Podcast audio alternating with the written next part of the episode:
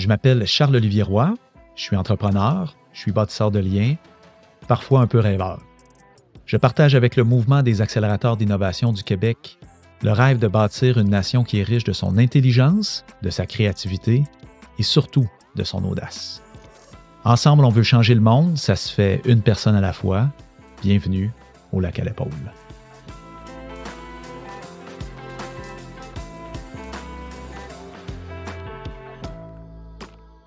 Aujourd'hui, je vous invite à une super belle conversation qui a été enregistrée lors de notre dernière rencontre Lac à l'épaule.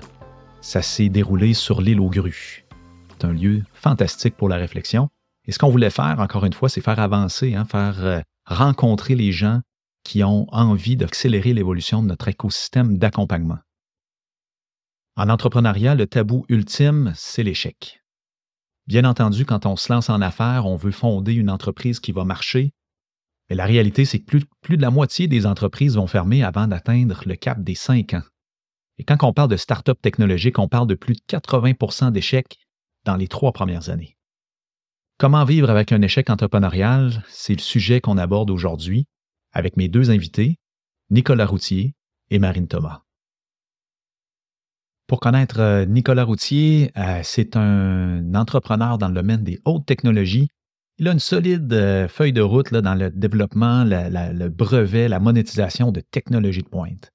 Aujourd'hui, il est président de Mindtrix Innovation. c'est un coach qui accompagne des entreprises technologiques en démarrage. Ça leur donne accès à un véritable chef de développement stratégique à l'externe. Ça va les aider à concrétiser leur vision puis certainement matérialiser leurs aspirations.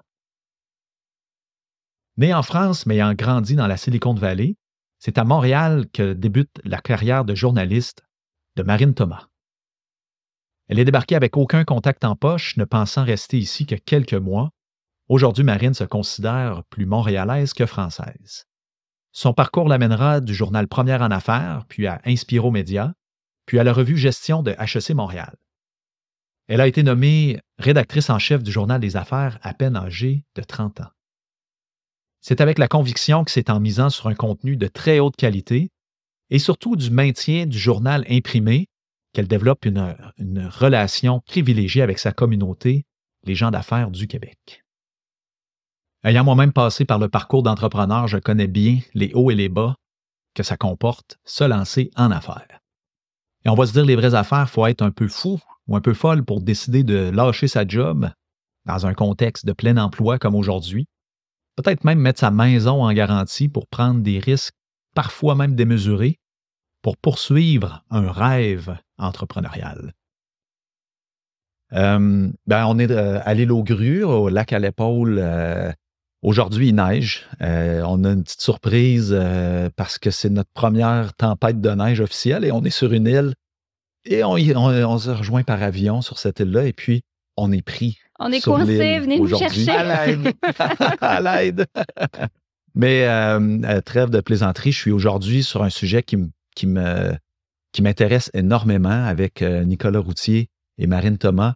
Euh, on va parler dans cet épisode-ci de santé mentale et d'entrepreneuriat en particulier.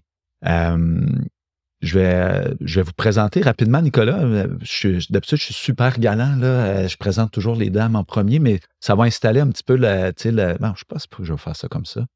Je, pourquoi je dis ça? Sois galant. Je, non, mais voyons exactement. mais commence par Nicolas. Non, mais moi, je fais comme, non, je ne peux pas être pas galant, puis en plus, je le ben, dis. Voyons donc, 2022, il n'y a pas besoin que ce soit les femmes qui commencent. Nicolas, pour le coup, je, te, ben, demande, je te demande de commencer. Bon, mais ben, on coupera pas ça au nom de l'égalité. je vous le dis tout de suite, on garde tout. Ah bon, Alors, euh, ouais, non, c'est ça, c'est parce que, tu sais, euh, Nicolas, je, je, te connais depuis un petit bout de temps, et puis euh, je t'ai connu à travers euh, l'écosystème des accélérateurs incubateurs. Puis, c'est quelqu'un, je vais le nommer, c'est Martin Hainaut qui est au Santec. moi, je vivais mes, mes, mes, problèmes euh, d'entrepreneur, sais, c'était très, très, très difficile, mais humainement, tu l'entreprise, elle a toujours des potentiels, puis, mais par contre, humainement, c'était très difficile. Puis je suis allé voir Martin parce que Martin nous dit euh, d'emblée, quand on rentre euh, au Santec, je m'appelle Martin Hainaut et je suis bipolaire. C'est que j'ai un clash, là, je veux dire, ça, ça OK, puis il nous explique un petit peu sa, démarche, etc. Puis Il dit, si vous avez quoi que ce soit, vous pouvez venir me voir, venir m'en parler, etc. Fait que euh, moi, ça m'a résonné déjà, puis euh, je suis allé, voir Martin, je dis, ouais, Martin, euh, j'aimerais savoir tes conseils, etc. Puis il dit, je vais te parler, je, je, te prends ce nom-là, Nicolas Routier, puis va voir Nicolas. Puis c'est comme ça, moi, j'ai commencé, je, suis allé te voir, puis petite parenthèse, c'était bien drôle parce que quand il a vu mon prénom, Charles-Olivier, il dit ah, mon fils s'appelle de même, je t'aime déjà. Euh, j'ai trouvé ça super intéressant euh, euh, dès le départ. Je trouvais qu'il y avait comme un contact humain. Puis après ça, ben, moi, j'ai tendance à, à, creuser les, les, personnes. Je vais lire tout ce que je suis capable de trouver sur les, personnes que je rencontre. Puis je commence à voir son parcours. Puis je dis, OK, il a, fait quelque chose, un parcours d'affaires qui, qui était dans les, euh, euh, comment je pourrais dire, dans les très hauts potentiels, une, super ride. Puis ça, il est arrivé un trou d'air en avion, pour reprendre un peu la, métaphore, puis ça a tombé comme un avion qui a plus de gaz, là, tu sais. Puis euh, ça m'intéresse de savoir qu'est-ce qui s'est passé, pas nécessairement dans, dans, dans l'histoire de la business comme telle, mais après ça, pour que tu puisses redevenir sais, quelqu'un qui, qui, qui est encore extrêmement motivé pour réussir des choses en affaires, puis surtout venir à aider les gens. Je suis en train de faire toute ta présentation finalement. Ben oui, c'est génial. Moi, j'ai rien à faire, je me repose, c'est bien, je regarde la neige tomber. C'est ça. puis non, mais pour arriver, puis euh, entreprendre l'accompagnement euh, d'un côté mm. plus humain. Euh, puis, ben, tu, le compléteras, là, mais tu as, récemment été aussi ambassadeur Relief, qui est un organisme pour la santé mentale euh, bipolarité, anxiété, euh, dépression, et qui a une bonne clientèle de gens d'affaires, euh, ah pas, seulement, mais c'est un sujet, puis tu sais, Marine, tant qu'à faire une présentation, je vais faire là. je m'approprie ce, volet-là, mais Marine, moi, je, ben, tu es au Journal des Affaires, rédactrice en chef, puis récemment, moi, quand j'ai pensé t'inviter, vous veniez de publier justement un, un, c'est une édition spéciale, là, mais sur mhm. la santé mentale, vous êtes allé interviewer plein d'entrepreneurs qui ont décidé de s'ouvrir à ça. moi, c'est un sujet qui me concerne personnellement. j'ai, mes pauses, puis je ne suis pas sorti du bois, comme on dit.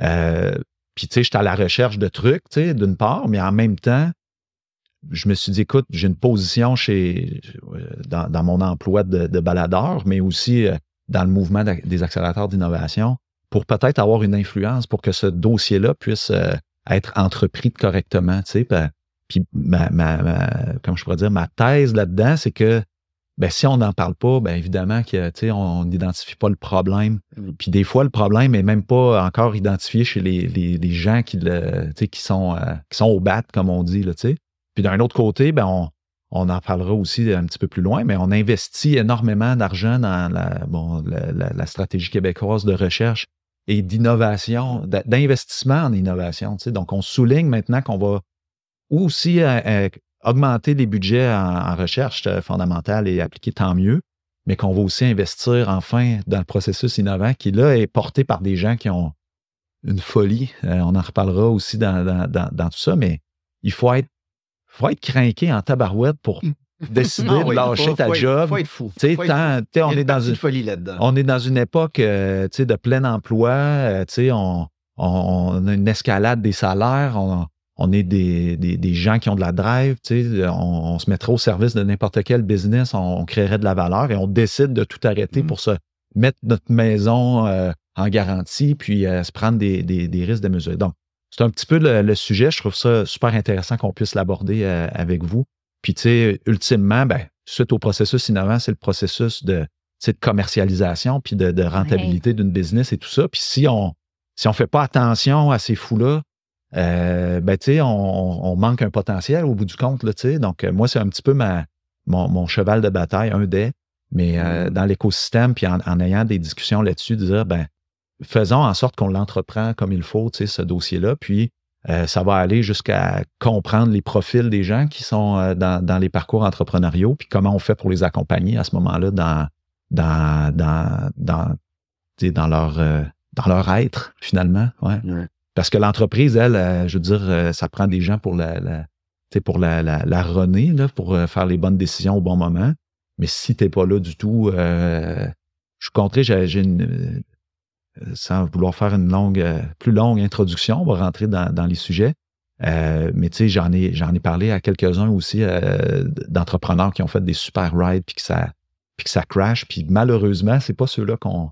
On parle souvent des mêmes qui ont des grands succès, puis on parle pas des, de ceux qui, qui auraient pu en avoir, puis ça, il manquait de l'accompagnement quelque part. Donc, euh, monologue, je m'étais ah, promis de plus faire ça. Euh, mon premier balado. Oui, c'est ça. Tu mets la table, c'est important. Ouais, mais tu sais, mon, quand j'ai fait mon premier balado, j'avais tendance à, faire ça comme ça, puis de, de, diverger à, certains égards. Mais ça, on comprendra que ça fait partie des profils euh, qu'on retrouve aussi dans, dans euh, les, les, gens qui partent des, des startups. C'est sûr que, tu sais, moi, j'ai plus d'expérience dans les startups quand on parle d'entrepreneuriat aussi. Euh, c'est des pompistes ou, euh, tu sais, des, des, magasins de détail, là, mais on dirait que dans, dans le secteur de l'innovation, des fois, il y en a un petit peu plus de, de, de coucou. je te laisse, Nicolas. Non, mais c'est, mais c'est, mais c'est clair, tu sais, puis je pense que à la base, c'est si tu décides d'entreprendre, si tu décides de te lancer en affaires, de, faire quelque chose genre, ben en quelque part, c'est parce que tu as un rêve que tu veux accomplir. les gens ont une certaine image des, euh,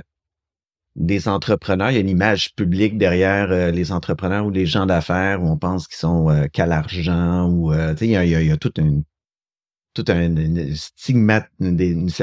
stigmatisation, si on veut, euh, des entrepreneurs, puis de, de, de, ce qu'ils sont, puis de leur identité. Mais au final, la plupart des gens, enfin moi, la, vaste majorité des entrepreneurs, des gens d'affaires que je rencontre, c'est des gens qui, euh, à la base, ont un rêve, veulent accomplir quelque chose.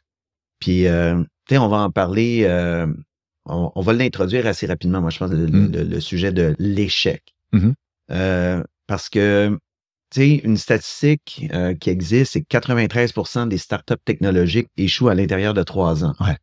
C'est une statistique réelle. C'est mm. une réalité dont on ne parle pas aux entrepreneurs. On ne parle pas de cette réalité-là. Puis en fait, c'est un peu la beauté de l'entrepreneur. C'est que même si tu lui dis, ah, c'est moi, qui vais réussir.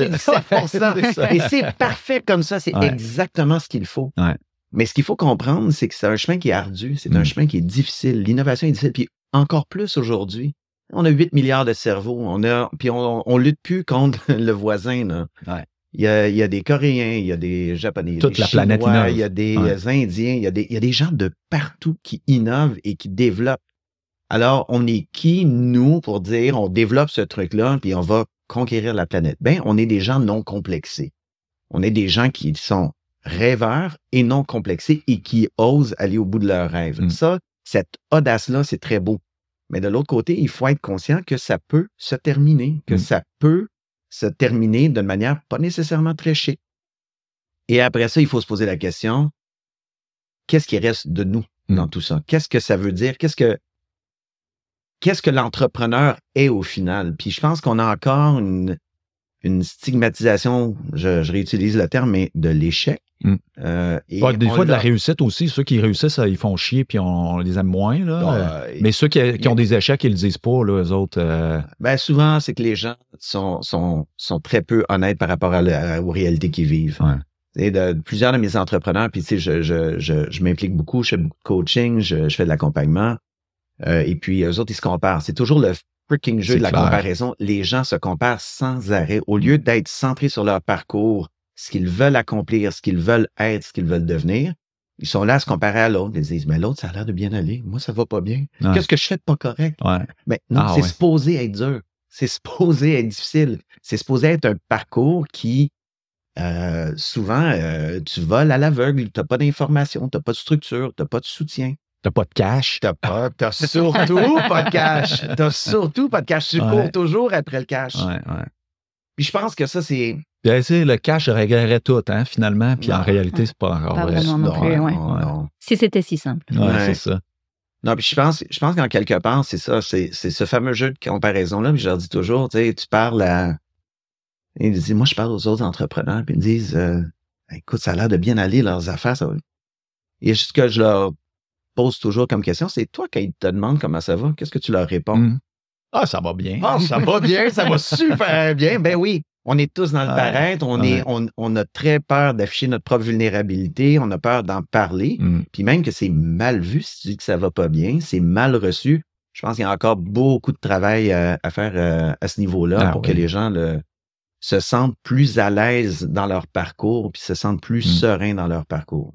Donc, don't, show them you bleed, là, c'est dans, en, chinois, là, c'est dans le livre de, de, l'art de la guerre. Là, présente pas ta blessure, sinon on va te l'exploiter ou on va te, te trouver faible. Mm. Les gens veulent s'associer au succès aussi. Tu sais, c'est presque comme un cercle vertueux. si tu as l'impression que ça marche, les gens vont vouloir s'associer d'une certaine manière à ton succès, y participer.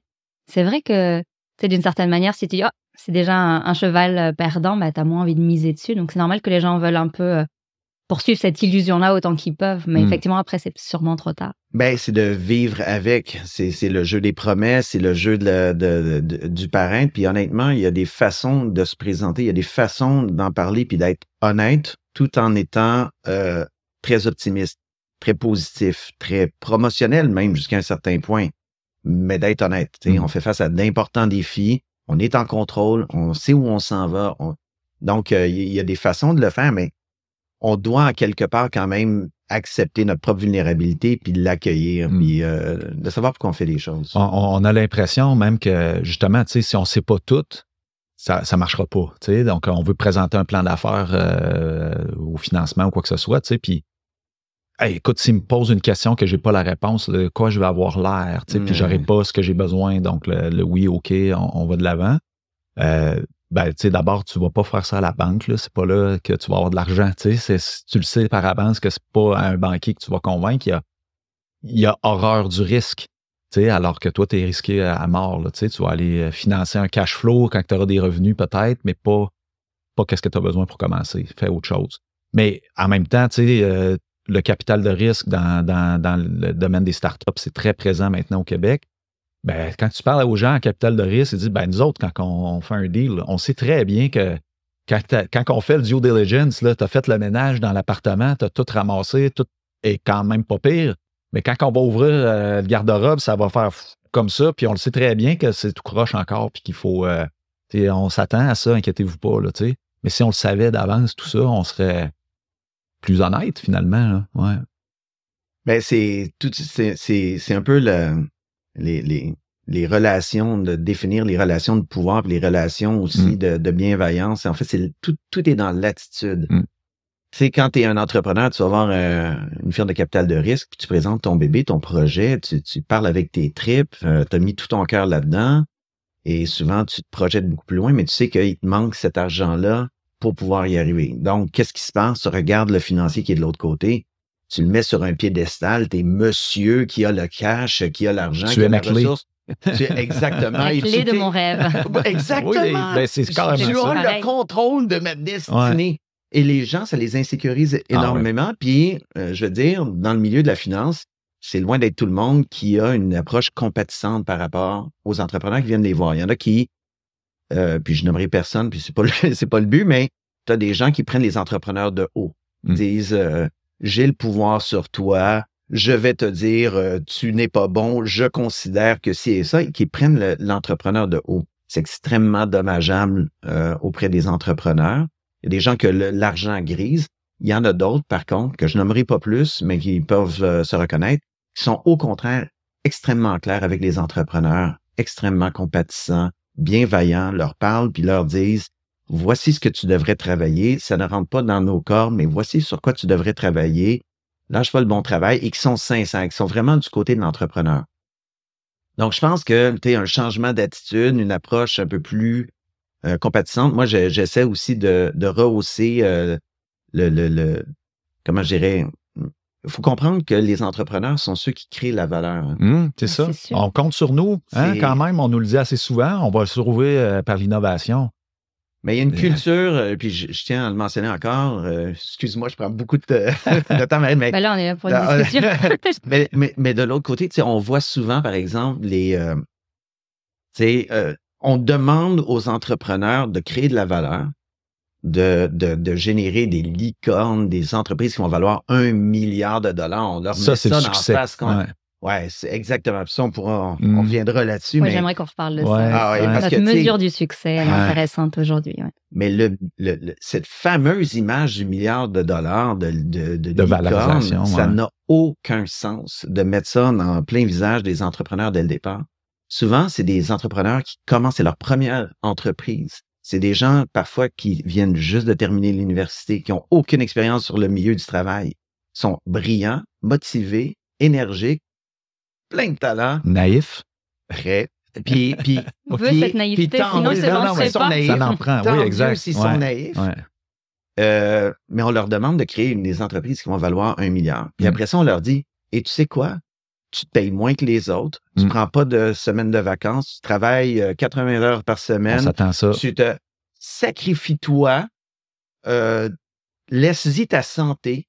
Mm. Laisse-y ton bien-être, laisse-y ta famille, laisse-y tes projets personnels. Mm. Mets tout là-dedans. Tu, tu verrais pas ça. On ne demanderait pas ça à un athlète euh, professionnel. On ne demanderait pas ça à quelqu'un. Au contraire, on l'entourerait. On dirait paye-toi bien, mange bien. Euh, on te donnerait du temps. Il faut que tu te reposes. Prends soin de toi. Mm. Et là, on dit à l'entrepreneur, non, il y a encore cette culture-là. Ah, du sacrifice du héros, de l'héroïne qui doit porter son projet à bout de bras et se mmh. sacrifier, se planter des poignards, parce que c'est dans la souffrance que va arriver. Voyons donc, on est en 2022, je pense qu'on on peut faire évoluer les mentalités par rapport à l'entrepreneuriat. Ah, exactement. Puis pour avoir parlé à quelqu'un en, capital de risque, encore une fois, un autre, euh, il y en a plusieurs, mais euh, il dit que c'est la loi des grands nombres. Là. Quand mm-hmm. on parlait d'un succès euh, faramineux qui euh, compense euh, les, les 7-8 autres qui ont ben, des échecs, il dit ben nous, quand on signe des, des deals, on prend la, main, là, je le regarde dans les yeux, puis moi aussi, je suis convaincu que c'est lui là, qui, va, qui va gagner, sinon, j'aurais jamais fait de chèque. Mais c'est les grands nombres, on ne le sait pas. Il y a un côté qui est très organique du marché que tu ne peux pas contrôler tout, puis de toute façon, on est en compétition tout le temps.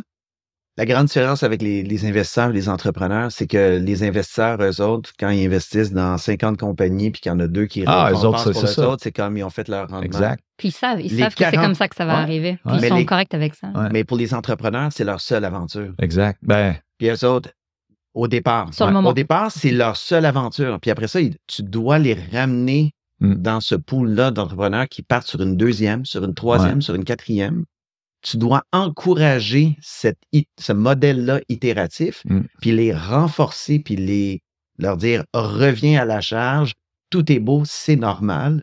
Mais ce qui se passe, honnêtement, c'est que ces entrepreneurs-là sont en détresse. Ben, souvent, euh, c'est leur bébé, leur bébé, leur bébé mère, endetté, puis après ça, on leur dit, ils vont recogner à la porte. Hey, aide-moi, je suis en train de mourir. Ben, Dans le modèle de, de, du financier, c'est comme je suis désolé, tu fais partie du lot qui s'en va à la poubelle. comment tu gères ça en tant qu'entrepreneur, puis comment tu vis, ben, au moins d'être conscient dès le départ que ça fait partie de la game, puis d'apprendre à mieux se protéger, puis aussi apprendre à prendre soin de soi, puis de comprendre que c'est la nature de la mmh. bête. Rebondir, revient. Tu, tu parlais tout à l'heure justement des scénarios de, de, de de travail extrême, puis de, de, de, pressage de citron, de la pression qui vient du, ben, entre autres du capital de risque des fois, parce qu'eux ont des rendements à faire, puis euh, tu le savais pas, mais tu as reçu un chèque, puis le fonds était rendu dans sa, son dernier tiers, là, puis que là, il te moins de temps que les autres pour faire euh, tes preuves. Moi, j'ai connu une, euh, une, une, fille, étant en entrepreneuriat technologique, un super beau projet, elle gagnait tous les concours, etc., etc. Elle me confiait que dans les derniers temps, elle s'était engagée une coach de, présentation, pas qu'elle n'était pas capable de pitcher, mais d'être plus capable de pitcher. Elle, dit j'avais plus d'âme. À quel point là, ça te rend. Jusque-là, j'étais une façade et j'apprenais par cœur comment dire des choses puis comment bouger pour ressembler à celle que j'étais au début, là, puis de, de continuer à faker ça. Ben, c'est fou pareil, là. Oui, mais c'est une pression qui est, euh, qui est énorme. Mm. Énorme. Puis les, tu sais, c'est une pression qui vient du, modèle de VC puis qui vient du modèle de, financement. Certaines entreprises sont faites pour ça, certaines ne le sont pas. Certains entrepreneurs aussi sont faits pour ça et ne le sont pas. Puis en ce moment, c'est il y a une espèce de pensée unique que c'est la façon de faire parce que il y a tout, c'est l'industrie, c'est le, c'est le rockstar system euh, de, de l'entrepreneuriat. Donc, euh, on veut tout trop rapidement, euh, toutes des vedettes. Il y a tellement d'entreprises qui réussissent sur des modèles différents. Moi, j'ai mm. des entreprises qui sont mais absolument splendides, qui n'ont aucun investisseur, qui ont réussi à monter en, se, en s'autofinançant, en utilisant des programmes, en différentes combinaisons, et ils sont nettement plus sereins. Personne n'en entend parler. Mm. C'est pas des vedettes. Mm. Ils sont sur leur chemin ils réussissent bien leur entreprise.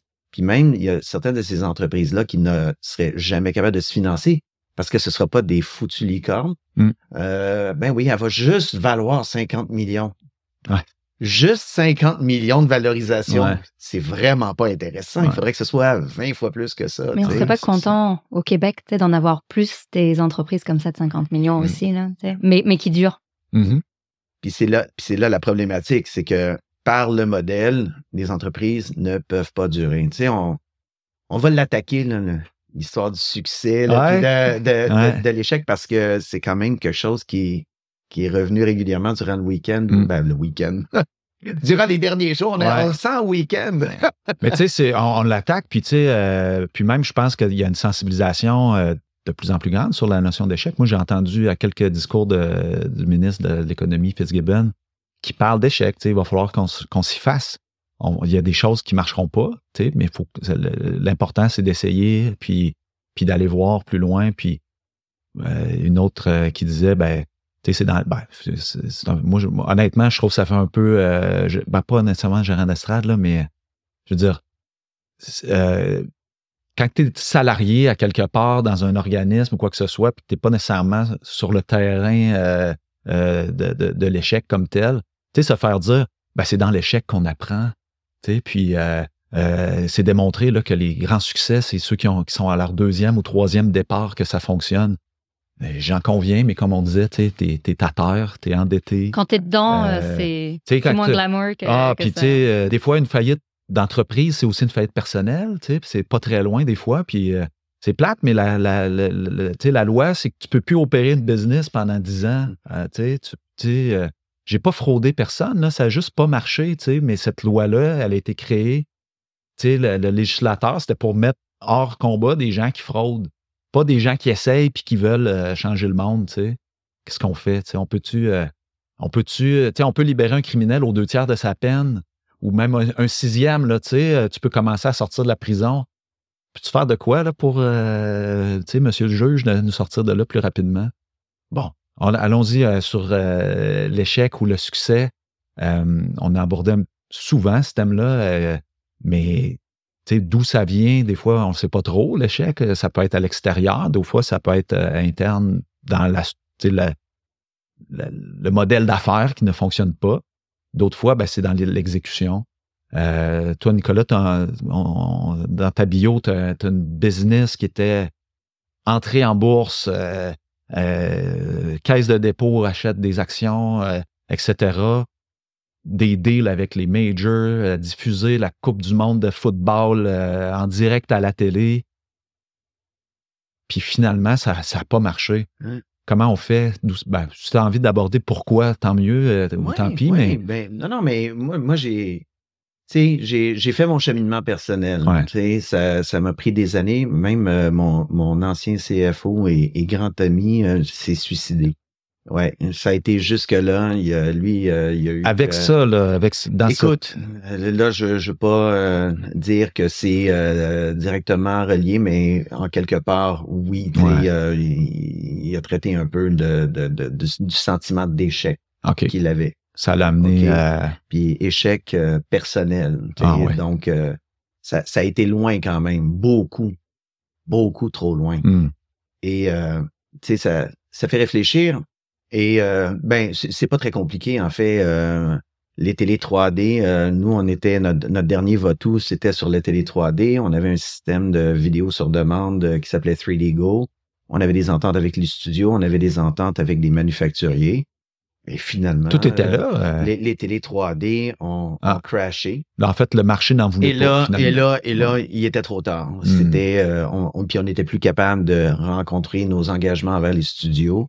Et puis, tout a dû se signal à ce moment-là. Exactement. le marché n'était pas prêt, c'est ça qui s'est passé? Vous n'avez pas rencontré votre marché, dans le fond? En fait, c'est qu'on a rencontré notre marché à plusieurs reprises. C'est que le marché a été en constante mutation. Tu tu peux pas être plus grand que ton industrie en, quelque part. Puis c'est ça, tu sais, pour nous, c'est ça un peu qui était la grande leçon. C'est que euh, le, live 3D dans les salles de cinéma, euh, les, les, euh, les, événements sportifs. tout ça, il n'y avait plus de, de, création de contenu, donc on n'avait plus la matière première pour envoyer dans les salles de cinéma. Lorsqu'on a fait notre technologie, mais ben, ça prend des télé 3D. Moi, je peux pas dire aux manufacturiers de télé, fais des télé 3D. Donc, en quelque part, on était tributaire de ça. Maintenant, est-ce qu'on aurait pu se recycler encore, essayer de retrouver un autre débouché, aller vers la réalité virtuelle? Moi, j'ai avoué qu'à ce moment-là, j'étais KO. J'étais plus capable. J'étais plus capable. J'étais plus capable et, à ce moment-là, moi, j'ai, je, ne pouvais plus continuer. Tu plus opérer. La décision euh, a été prise de, mettre fin à tout ça. Là où je reviens sur la notion d'échec, c'est de dire, ça m'a pris du temps à, digérer, puis à comprendre, puis à essayer de, de revoir un peu repasser à travers cette expérience-là. Sensio, c'est 16 ans. Hmm. C'est une, entreprise qui a duré 16 ans. On est loin du 3 ans ou du 5 ans. On est rendu à 16 ans. 16 ans à faire des premières mondiales, hmm. à intégrer la technologie dans des millions de produits, à livrer des expériences un peu partout dans le monde, à créer de l'emploi, ben oui. à créer de l'innovation, à, oser des modèles qui étaient vraiment très différents. On a notre technologie étant le standard DVD, c'est quand même quelque chose d'assez extraordinaire. Une technologie québécoise qui était dans le standard DVD euh, officiellement. On a accompli des choses, mais absolument extraordinaires. Donc, pourquoi, puis à peu près toutes les entreprises, Kodak a fini par euh, mourir, n'importe quel, il y a, il y a plein d'entreprises qui finissent par mourir. Pourquoi le sentiment d'échec? Euh, et, c'est là que je me suis réapproprié un peu ma, propre histoire, à dire non, non, c'est, ça a été un succès. Hum. Ça a été un succès pendant un certain nombre d'années et ça s'est terminé. Est-ce que ça en fait un échec? Ça dépend c'est quoi l'objectif? Là où il y a, là où il y a un, sentiment de, je dirais, de honte, de culpabilité et tout ça, c'est par rapport, c'est pas par rapport à les employés. Tout le monde s'est replacé. Euh, il n'y en a pas de problème de ce côté-là. Ça a été un choc pour certains. Ça a été un petit bouleversement pour, pour d'autres. Vous aviez combien d'employés? On était, euh, quoi, on était à peu près 25 euh, employés. Donc, euh, une belle petite opération. donc, les employés, eux, c'est pas un problème. Hmm les fournisseurs, je pense pas que Disney euh, attendait mon chèque pour euh, continuer ils s'en sont remis, mettons. Je pense qu'ils s'en sont... Ouais, Ça a pris un quart de seconde, puis c'était fait. ça a plutôt bien été. Il y a quelques, quelques fournisseurs qui, euh, qui ont trouvé ça plate. Ça a été mm. plate. mais moi, je continue de travailler avec plusieurs d'entre eux aujourd'hui. OK. C'est, c'est comme, c'est dommage, mais c'est correct, c'est la vie. c'est par rapport à certains investisseurs. De dire les gens qui perdent de l'argent, qui ont mis de l'argent dans la société, puis qui ont perdu de l'argent.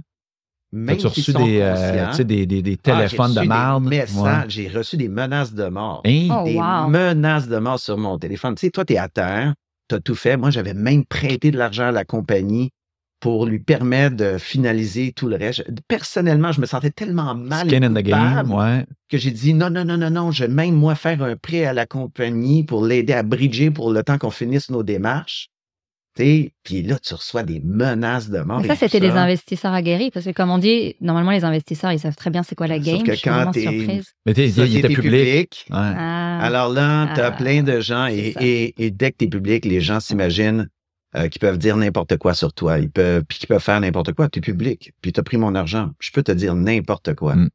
Et euh, on n'est pas fait de marbre. Là. Ah non, c'est clair. Humains, là. Mm. Tu, tu me menaces.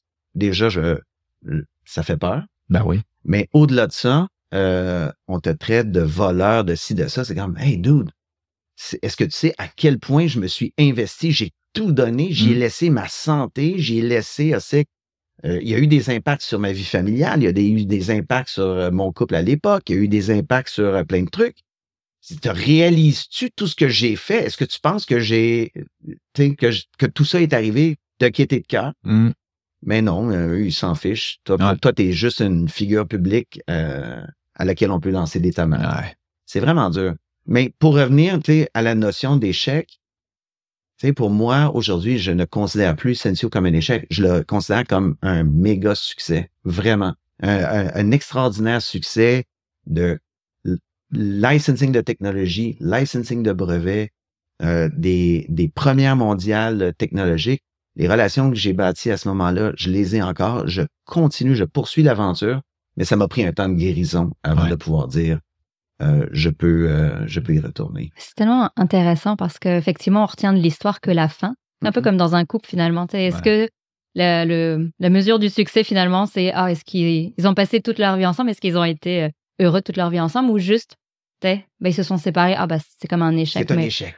Ben, est-ce que c'est un échec ou est-ce qu'on retient effectivement que it's not about the destination, it's about the journey. Tu peux mm-hmm. revenir à ça, dire ben, on peut prendre tous ces jalons-là de succès. Puis je trouve que c'est vraiment une incroyable maturité de ta part d'être arrivé à là. Puis je me dis, si on arrivait à instiller ça aux entrepreneurs, parce qu'effectivement, les statistiques sont là. Donc, tu as dit, ça rend pas ça plus facile, mais de savoir que, oui, ben, c'est assez normal, en fait. Tu vas sûrement te casser les dents au bout de ta première, mmh. mais même si tu pars avec ça, te dire, rappelle-toi que c'est tout ce que tu es en train de vivre qui sont des apprentissages, que tu grandis là-dedans. Et d'être prêt à ça, ça te, crée une armure, puis te dire, bah oui, je, je le prends le positif et les beaux succès renforcent assez mon estime de moi pour que quand pas inévitablement, mais de manière statistique, euh, peut-être que celle-ci n'a pas marché, bah, tu dis, bah, c'est pas grave, je, le savais. Puis en plus, j'ai reconnu sur le chemin tout ce que ça m'a apporté, puis tout ce que j'ai créé pour moi, puis pour les autres, puis pour l'entreprise, puis pour euh, la mmh. société en général. Puis je pense que tu peux euh, ne pas être à terre, justement, sachant que ça faisait partie de la game. Trois, ans et demi de psychothérapie. Ouais, c'est ça. Mais c'est carrément ça. Aujourd'hui, tu, tu réponds ce bon savoir pour peut-être euh, qu'ils aient plus qu'un an de psychothérapie à faire. Mais, tu ne fais pas ça tout seul. Toi, ton redressement, tu, le dis comme ça, là, mais je veux dire, c'est, tu t'investis ensuite pour te remettre sur pied. Là. Euh, c'est long faire ça. Là. Tu fais ça avec, c'est ça, un psychothérapeute, mais c'est une démarche, là. Veux dire, il fait pas ça à ta place, là, quand même, là. Non, non, non, non, non, non, effectivement. Puis ça m'a pris quelques années. En fait, moi, le déclencheur, ça a été le suicide de, ah mon CFO. Euh, donc, euh, quand, quand Eric s'est suicidé, ça, ça, m'a envoyé vraiment une, une onde de choc. Là. Ça m'a vraiment sur Là, j'ai dit, non, Nick, t'es malheureux. Là. là, il faut que tu fasses quelque chose. C'est à ce moment-là que j'ai consulté. J'ai attendu beaucoup trop tard. Ah oui. Puis c'est pour ça que je suis ambassadeur relief. Puis c'est pour ça aussi que j'introduis dans mon coaching euh, quand je travaille avec des entrepreneurs, c'est le truc sur lequel je travaille avec eux. Je les conscientise, puis j'essaie de justement de les conscientiser sur la valeur du parcours, la mmh. valeur, t'en, t'en parlais, puis c'est tellement, mais tellement vrai ce que tu dis. C'est qu'on a tendance à, tu sais, on le dit de manière un peu désinvolte. C'est le parcours, c'est pas la destination, c'est le journey. Mais il faut se la poser, il faut, se poser la question, c'est quoi ce journey-là? Qu'est-ce que ça doit t'apporter? Tu sais, et, et et quel genre de journey tu veux vivre? Et tu vas en retirer quoi? À tous les jours là Est-ce que tu es heureux mmh. là-dedans? Oui ou non? Et prendre le temps, c'est pas il faut faire une distinction entre c'est dur qui est tout à fait normal et je souffre mmh. qui est pas normal. Mmh. C'est dur et je souffre, ce sont deux réalités complètement différentes. Et le matin, moi j'encourage mes entrepreneurs à dire sur une échelle de 1 à 10, tu te situes où dans ton échelle de bonheur? Puis si tu tombes à 7, commence à te poser des questions. Si tu es à 6, signal d'alarme. Ah Attends pas d'être rendu à 3, là. Ouais, ouais. Il y a des matins plus difficiles que d'autres. 6, tu tires la sonnette d'alarme? Absolument. Absolument. Absolument. Parce que, encore une fois, il y a des matins qui sont plus durs que d'autres. Il y a des matins qui sont où on n'a pas le goût, tout ça. Mais ça ne devrait pas affecter notre bonheur. Tu sais, ça devrait pas. Mmh. ça devrait affecter notre euh, notre humeur, où on, peut se dire, euh, mon Dieu, celle-là va être un petit peu plus difficile ce matin. Mais de dire, est-ce que je suis heureux? Est-ce que je suis bien dans ça? Est-ce que c'est ce que je veux vivre? Est-ce que je suis sur le chemin qui me plaît? Ben ça, c'est mmh. c'est vraiment quelque chose de, différent. Donc, euh, oui, il y a des matins qu'on n'a pas le goût, puis, mais est-ce que ça nous rend malheureux forcément? Non, effectivement. Pas nécessairement. Ouais. Parce que c'est ton travail. quand tu choisis la voie entrepreneuriale, tu ne peux pas démissionner. Tu sais, c'est. Tu peux pas changer. ouais, c'est ça. C'est peut-être ça le plus dur. Ouais. T'es, t'es, all-in avec, euh, avec ton projet. Puis quand tu, je, je, je, me projette dans ce que tu dis, là, puis j'imagine quand tu fais ça, ça veut dire que là, tu vas, tu vas pallier euh, d'une façon ou l'autre. Tu peux exécuter des choses, tu peux te déléguer ou tu peux euh, euh ben, en fait, tu, enlèves le déni là, quand tu fais ça finalement. Là. Ouais. Ben, c'est parce que, par exemple, une erreur de, commune des entrepreneurs, c'est qu'ils vont commencer à prendre des rôles qui leur conviennent pas. Ils vont ah vouloir être CEO. Okay? Hmm. C'est des CTO dans l'âme. Hmm.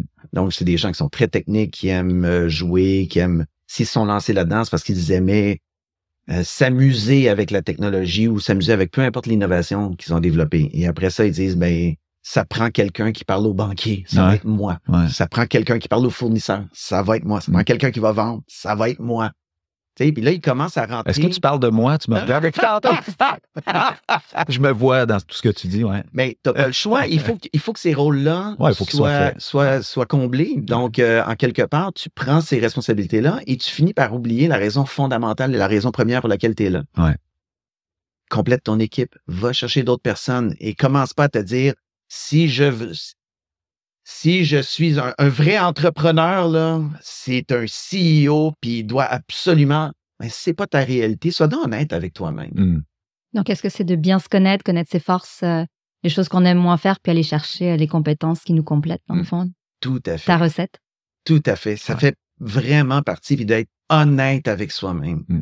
Trop souvent, c'est qu'on est malhonnête avec, euh, avec nous-mêmes. On, est, on essaie d'être plus, d'être, de correspondre à une image ou à une idéalisation qu'on a euh, d'un entrepreneur ou d'un chef d'entreprise ou tout ça. Puis on finit par se perdre hmm. dans tout ça euh, au nom d'une image. Puis au final, tu n'as pas à faire ça, mais tu as l'impression que tu as à faire ça. Hmm. Est-ce que tu penses que tu as euh, commencé le segment, puis tu parlais de la stigmatisation des hmm. entrepreneurs, puis ça m'a fait réagir parce que moi, à l'opposé, j'ai l'impression qu'une grande partie du problème, c'est le vedettariat de mmh. l'entrepreneuriat. Et je pense qu'on est dans une, une société qui valorise beaucoup l'entrepreneuriat. Je pense qu'on a complètement dépassé le fait que les gens soient stigmatisés.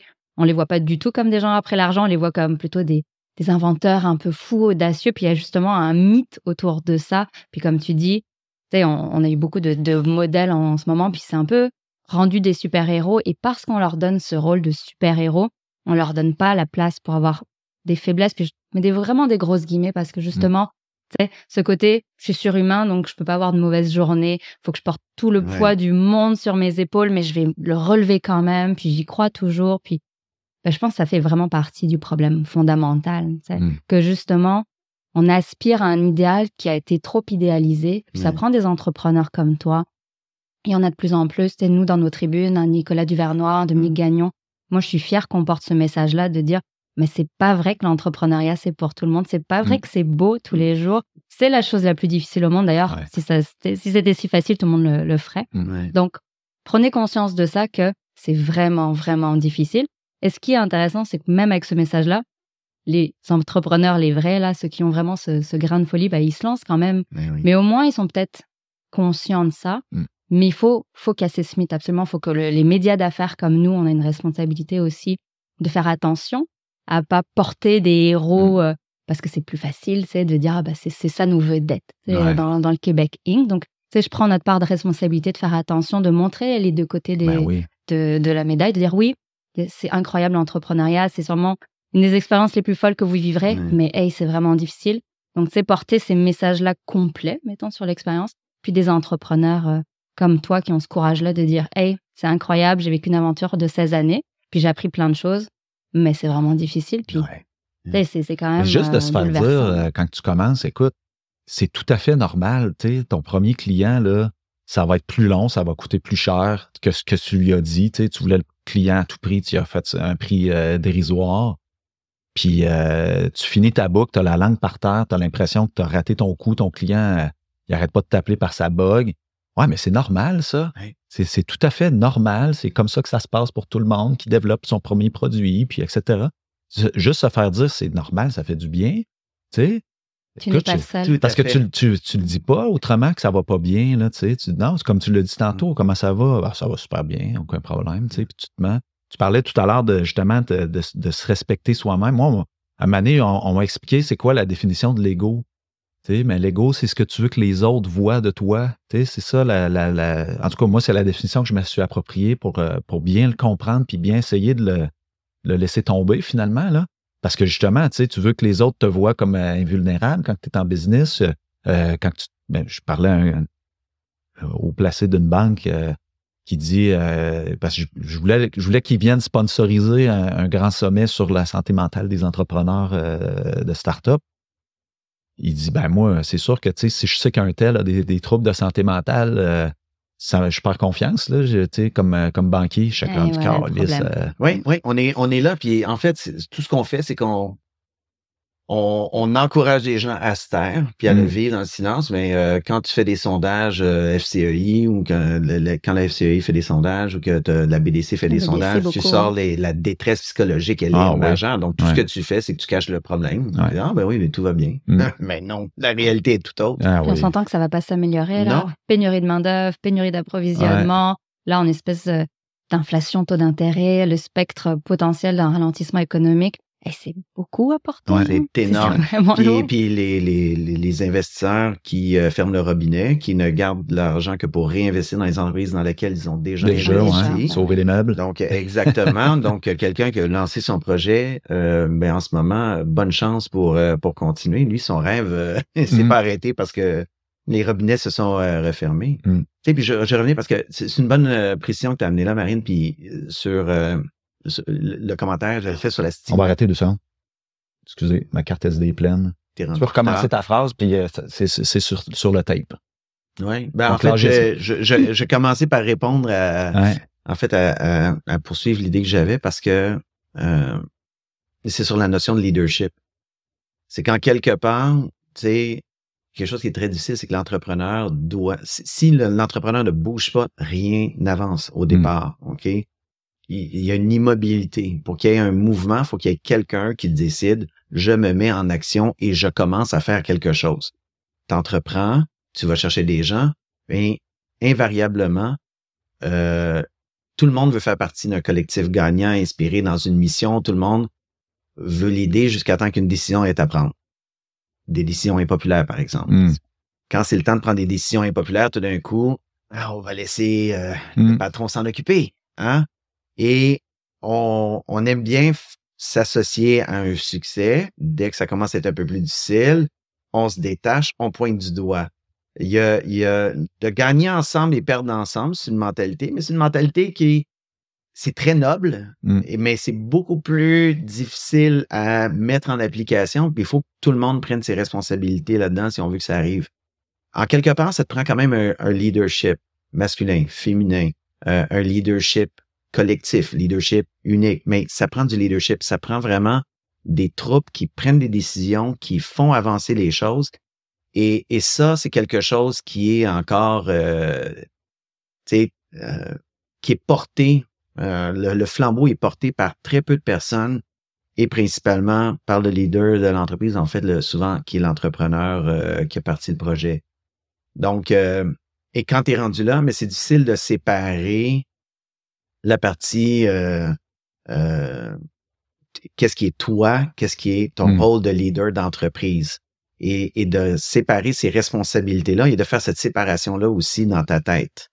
Euh, quiconque a congédié quelqu'un sait à quel point c'est difficile. On en mmh. parlait même, Marine, de, cet aspect-là. Euh, c'est jamais une décision qui est prise à la légère. C'est jamais quelque chose qui est facile. C'est jamais quelque chose qui est agréable. Euh, peu importe les raisons, peu importe qui, peu importe quoi, euh, tu le sais très bien, cette personne-là, tu, elle va vivre une certaine forme de détresse. Mm. C'est, c'est vraiment une des choses, en tout cas, moi, c'est une des choses les plus difficiles que j'ai Tu vas affecter son ego à elle pendant un bout de temps. je me suis fait euh, slacker, tu sais. Tu crées ça quand même, c'est... Absolument. C'est, c'est vraiment horrible de faire ce genre de, de choses. En tout cas, pour moi, c'est, c'est quelque chose que je trouve extrêmement, mm. extrêmement difficile, tu sais. Donc, euh, de pouvoir, euh, c'est beau la, la, partie collective, euh, mais quand vient le temps de prendre ces décisions-là et de les mettre en mmh. application, on se tourne vers, invariablement vers le leader, fais mmh. ta job. il y a une partie ingrate là-dedans qui est. on vit des trucs que personne d'autre vive, là, le sentiment de, de, d'avoir ben, quand ça va super bien, c'est pas nécessairement des, questions que tu te poses, mais quand ça va moins bien, là, tu as plein d'employés qui, qui dépendent d'un salaire que tu dois leur verser tout le temps, euh, régulièrement, sans, sans ben, peut-être que tu peux le dire, écoute, cette semaine, ça va mal aller, mais ça se pourrait qu'ils ne reviennent pas euh, la semaine suivante. Tu sais, ben, c'est ça, c'est qu'on est aussi, puis ça revient à notre conversation au début, on est en période de plein emploi. Et en ce moment, c'est tough sur le marché. Et tu sais, mm. c'est la raison pour laquelle beaucoup d'entrepreneurs nous disaient qu'ils avaient hésité à parler à visage découvert ah parce que. Hein. Ah, pour bah, leur propre équipe, même, disons. Mais, oui, en fait, euh, on avait un de nos entrepreneurs euh, qui faisait du, du va-et-vient avec la journaliste avant de décider s'il allait oui ou non publier son, son témoignage parce que toi, tu voulais des visages, tu voulais des Moi, j'avais, c'était vraiment très important qu'on mette des visages. Puis je profite encore pour saluer publiquement ces personnes-là qui ont eu ce courage-là, qui avaient rien mm. à gagner à associer leur nom, le nom de leur entreprise, dans un média comme Les Affaires, avec les mots alcoolisme, avec les, les mots euh, idées suicidaires, ah avec euh, ah euh, schizophrénie, avec troubles de l'anxiété. Et puis ils sont allés loin là. Ils ont, ils sont allés. Ils ont dit si on y va, on y va ah, à, fond. Puis ils ont, ils ont tout raconté. Puis moi, je les ai lus, les portraits a posteriori, parce que j'ai supervisé ça, en mettant quelqu'un de confiance pour, faire, euh, pour aller les chercher, ces gens-là. Donc, moi, j'interagissais avec elle qui interagissait avec les journalistes. Donc, je suivais ça de très près. Mais quand je les ai lus, les portraits, là, ah, mais ça m'est rentré dedans pareil. Puis, ce qui est venu me chercher, justement, c'est là où je me dis que ça a changé, c'était le courage, tu mmh vois? Et eux, leur inquiétude, c'était quel est euh, le regard que vont poser sur moi mes employés? Tu as parlé d'investisseurs tantôt qui dit, bah moi, je... Mais eux, ils avaient très peur que leurs employés, qui avaient une vision d'eux, ah euh, en l'occurrence, c'est un... ouais, ils ont dit, euh, le, le mot faiblesse. C'est, ah, mais ils vont voir mes faiblesses, etc. Donc encore ce, ce mythe qu'il faut quand même maintenir du patron super humain, super puissant, qui n'en a pas de faiblesse, pour, dans leur tête, maintenir la confiance des employés pour pas qu'ils quittent le bateau, parce qu'effectivement, en ce moment, tout le monde se fait débaucher. Mais ils y sont allés quand même. mais elle est là la question quand même. Puis c'est intéressant le point que tu amènes. Puis ce serait intéressant aussi de voir la réaction des employés de, ah l'autre côté. J'aimerais beaucoup Qu'est-ce que ça a donné de ce côté-là? Est-ce que les employés se sont montrés loyaux? Est-ce qu'ils ont été compatissants? Est-ce qu'ils ont au contraire été inquiétés? Ça serait intéressant de quand même de faire, un petit follow-up là-dessus. Ben oui, absolument. Je, prends mon téléphone, je me mets une petite note. Parce que, parce que tu sais, mythe versus réalité, croyance ou euh, réalité, effectivement, c'est, c'est, quelque chose. Parce que je reviens à ce que disait euh, Charles-Olivier un petit peu plus tôt, tu sais, lorsqu'il parlait qu'un banquier disait, moi, si je vois euh, la personne inquiète, j'y vais pas. Moi, je sais aussi que du côté investisseur, souvent, c'est eux, c'est des détecteurs. En fait, tout le monde de la finance, soyons honnêtes, c'est des gens qui font de la gestion de risque. Ah, oh, Donc, ce qu'ils essaient d'identifier, c'est où est le risque? La, chose que le, capital de risque euh, déteste le plus, c'est le risque. C'est une aversion totale au risque. On veut augmenter nos probabilités de succès de l'autre côté. Et lorsqu'on s'expose à un financier, ben, excuse, mais c'est un peu un, l'image va être un peu grossière, mais quand même, un requin qui sent le sang, tu sais, s'il y a une goutte de sang dans l'eau, il va détecter. Donc, ton, ton armure euh, ah, doit être soit sans faille. absolument, parce que sinon, ils vont détecter, te le diront pas nécessairement dans, dans les 20 heures, mais tout d'un coup, tu fais pas partie de la thèse d'investissement, euh, tu es trop early, puis parfois c'est vrai, mais il y a d'autres fois où ils détectent quelque chose et tu dois tellement être invincible dans ta présentation euh, que tu finis par embarquer dans ce personnage-là. Et, et tu, tu, ne t'en détaches pas nécessairement euh, de l'autre côté. Moi, je sais, euh, moi, j'ai fait un gros coming out sur Facebook de toutes les, toutes les plateformes. J'ai fait un gros coming out quand, quand j'avais commencé la psychothérapie. Puis c'est un article justement de Martin Hainaut qui était paru sur la santé mentale des entrepreneurs. Et ça m'avait interpellé. Je l'ai cité. Et là, pour la première fois, j'avais mis des mots sur ce que j'avais vécu, puis je le disais publiquement. Ah Honte, culpabilité, euh, estime de, ah moi euh, mmh. au tapis. J'ai dit ces choses-là. Je me sentais assez fort rendu là pour en parler ouvertement. Pas que, ça me, pas que ça me blesse, pas que ça mmh. vienne me chercher. Et je me souviens à quel point ça avait été libérateur. Ah oui je me souviens aussi comment je m'étais euh, imaginé qu'il y aurait une réaction, il y aurait un backlash justement de. Et puis j'ai eu des, des ex-employés qui m'avaient écrit Mais j'avais aucune idée que tu vivais ça. Ou ah oui. Et puis pour eux, là, ça a été le, ça a été un choc parce que l'image que je donnais ou que je projetais, c'était complètement autre mmh. chose. Mais c'est moi qui me mettais cette pression-là tu vis en dissonance là, euh, complète, là, en fait. Là, ben, total. Euh, parce que, Peut-être tu le sais pas. C'est une société publique, OK? Donc, Le, fait d'être une société publique, ça rajoute une couche à tout ça. Parce que dès que tu deviens une société publique, tout ce que tu dis euh, et de la manière dont tu le dis, peu importe, peut être interprété. Si tu parles de, si tu te confies par rapport à des, choses que tu vis, ça peut être utilisé pour faire du trading qui peut à ce moment-là ah dire te laisser couler de l'information. Puis là, les, les avocats et te Non, mais c'est vrai que c'est très, très particulier. les entreprises tu en, en bourse, on devrait quasiment les mettre dans une catégorie à part parce que ah, la pression bah, du court terme, par exemple. Euh, comme tu dis, chaque mot qui est oh. interprété. Euh, la pression des actionnaires, elle est encore complètement différente de, par exemple, toutes les entreprises dont on parlait. C'est comme les jeunes pousses qui sont un peu liés avec le capital de risque, les PME qui sont plus mm. avec leurs banquiers. Mais tu sais, les entreprises euh, côté là, c'est une pression ah, hallucinante. Puis mm. justement, pour prendre des décisions à long terme, si on parle d'authenticité là, c'est vraiment difficile d'avoir cette place-là, l'authenticité dans une entreprise comme ça, où tout est scruté, où chaque mot est analysé. Et justement, peut-être tu parlais de requin, mais dans ces entreprises-là, là, vu que c'est vraiment une gestion de risque, puis c'est ton investissement, ben c'est sûr que à la moindre goutte de sang, au moindre soupçon de risque, tu vas vendre là. Puis tu sais, ça, c'est la valeur que toi, tu as essayé de bâtir qui va s'effondrer d'un coup si tu as dit un mot de trop. C'est sûr que c'est, c'est, le risque est quasiment vaut pas la peine versus oh, il faut que je fasse preuve d'authenticité avec mes employés. Donc, c'est tout ce que j'ai dit. Je comprends bien que ça s'applique peut-être plus à des PME privées dans un nouveau style de leadership, mais ce modèle-là, justement, il est déjà un peu à repenser parce que tu t'es vite prisonnier d'un, d'un, carcan. C'est comme quand tu côté là. Et puis si tu invites, tu sais, même dans le, modèle de, startup, si tu invites les, les, entrepreneurs à être authentiques puis à se montrer avec leur vulnérabilité, puis qu'au contraire, les investisseurs, au lieu d'aller chercher le leader super-héros qui n'existe pas, qui est juste une fabulation. Tu sais, il faut pas se leurrer, là. Tous les entrepreneurs qui s'en vont pitcher au VC, là, qu'est-ce que tu penses? Ils sont hmm. tous coachés.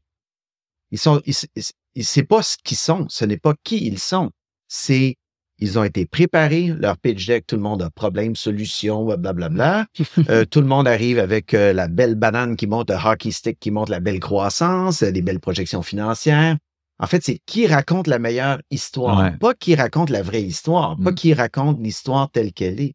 Fait que c'est, on, on, aime se raconter des histoires, mais si les gens étaient capables de se présenter beaucoup plus authentiquement, puis qu'après ça, on leur disait, si tu quoi? Je considère que j'aime ton projet.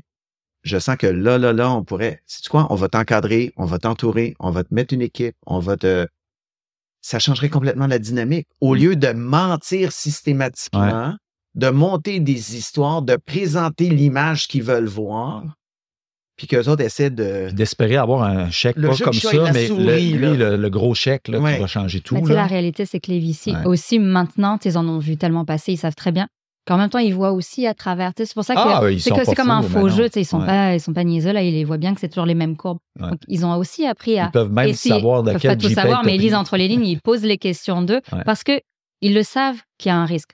Ils savent que ça va être la loi des, des grands nombres. Donc, ils savent que c'est une possibilité. Mais en plus, puis tu sais, on revient au côté très humain. Tu sais, la plupart des investisseurs, ils te disent, c'est pas le projet, c'est la personne sur laquelle je mise. De plus en plus, l'équipe d'ailleurs, parce que mmh. justement, de plus en plus, on a une tendance de fond dans ce milieu-là. Ils veulent de moins en moins investir sur un entrepreneur et ils croient de plus en plus à des entreprises qui sont fondées par plusieurs personnes parce qu'ils savent que tout peut pas reposer sur les épaules d'une personne, mmh. qu'elle n'a pas toutes les compétences.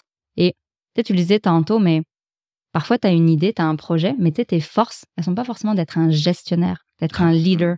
Et ça aussi, on le voit dans les entreprises, pas forcément comme dans l'entrepreneuriat.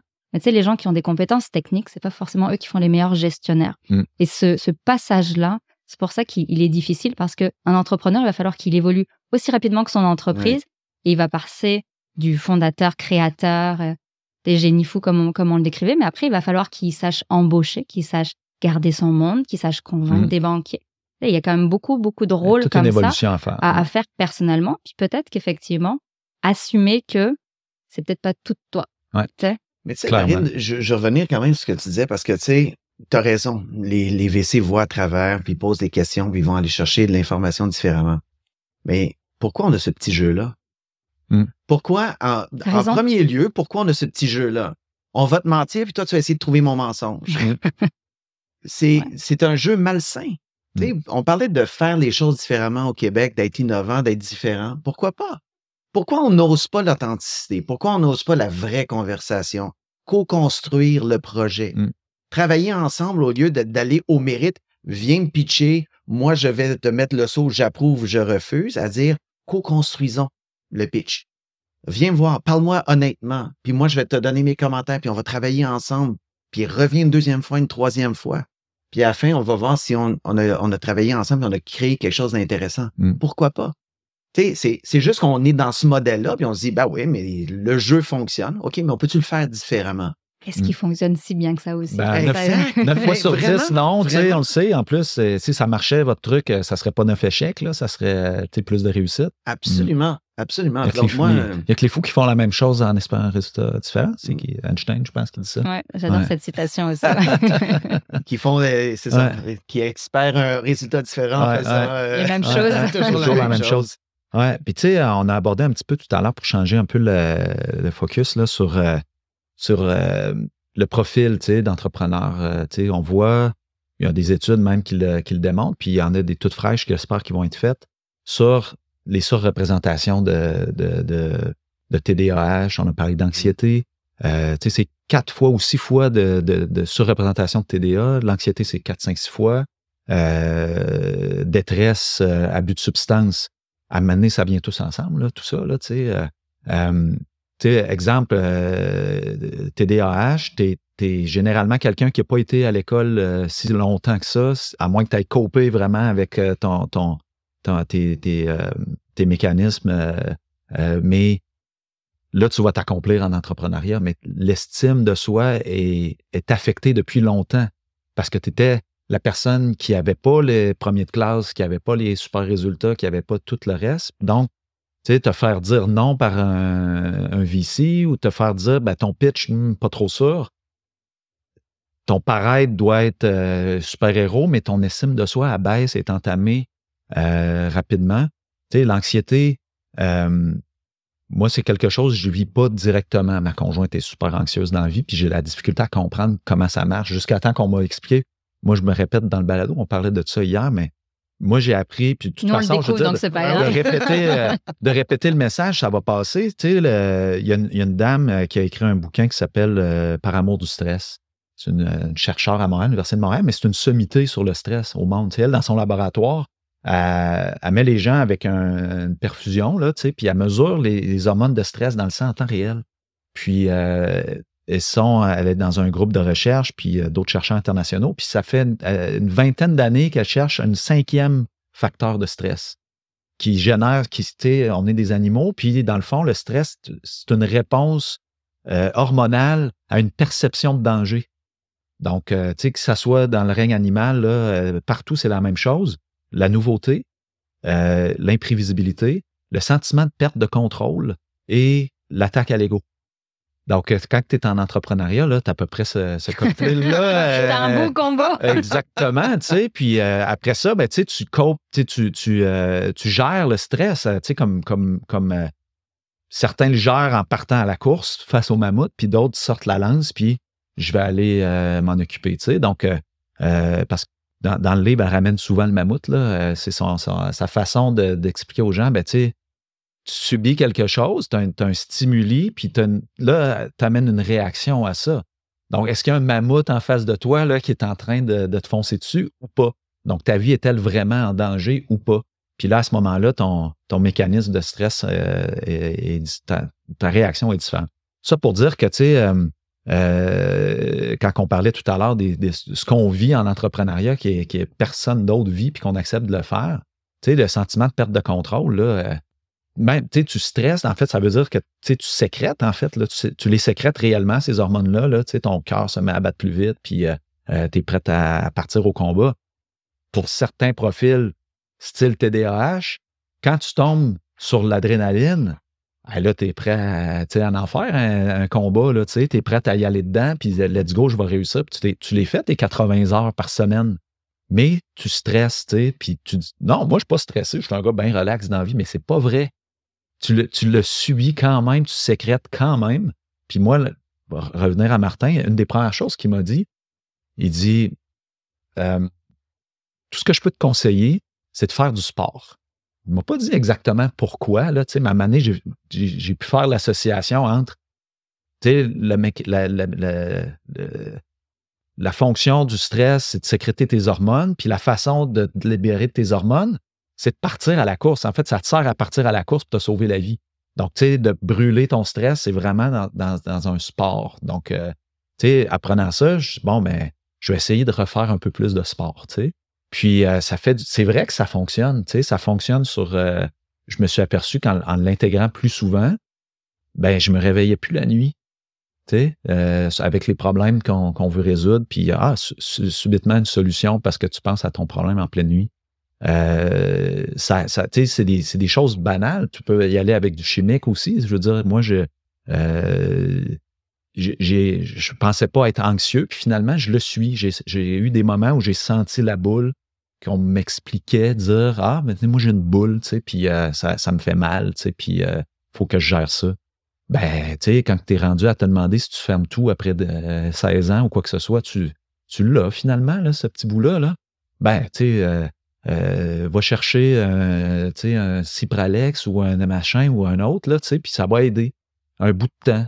Puis oui, c'est un aveu de faiblesse, mais en même temps, écoute, euh, je tellement qu'on arrête d'utiliser ce mot, je te jure. En fait, on a un problème de vocabulaire, puis peut-être que j'ai une hypersensibilité, parce que justement, nous, c'est le, langage, mais justement, il faut qu'on remplace certains mots.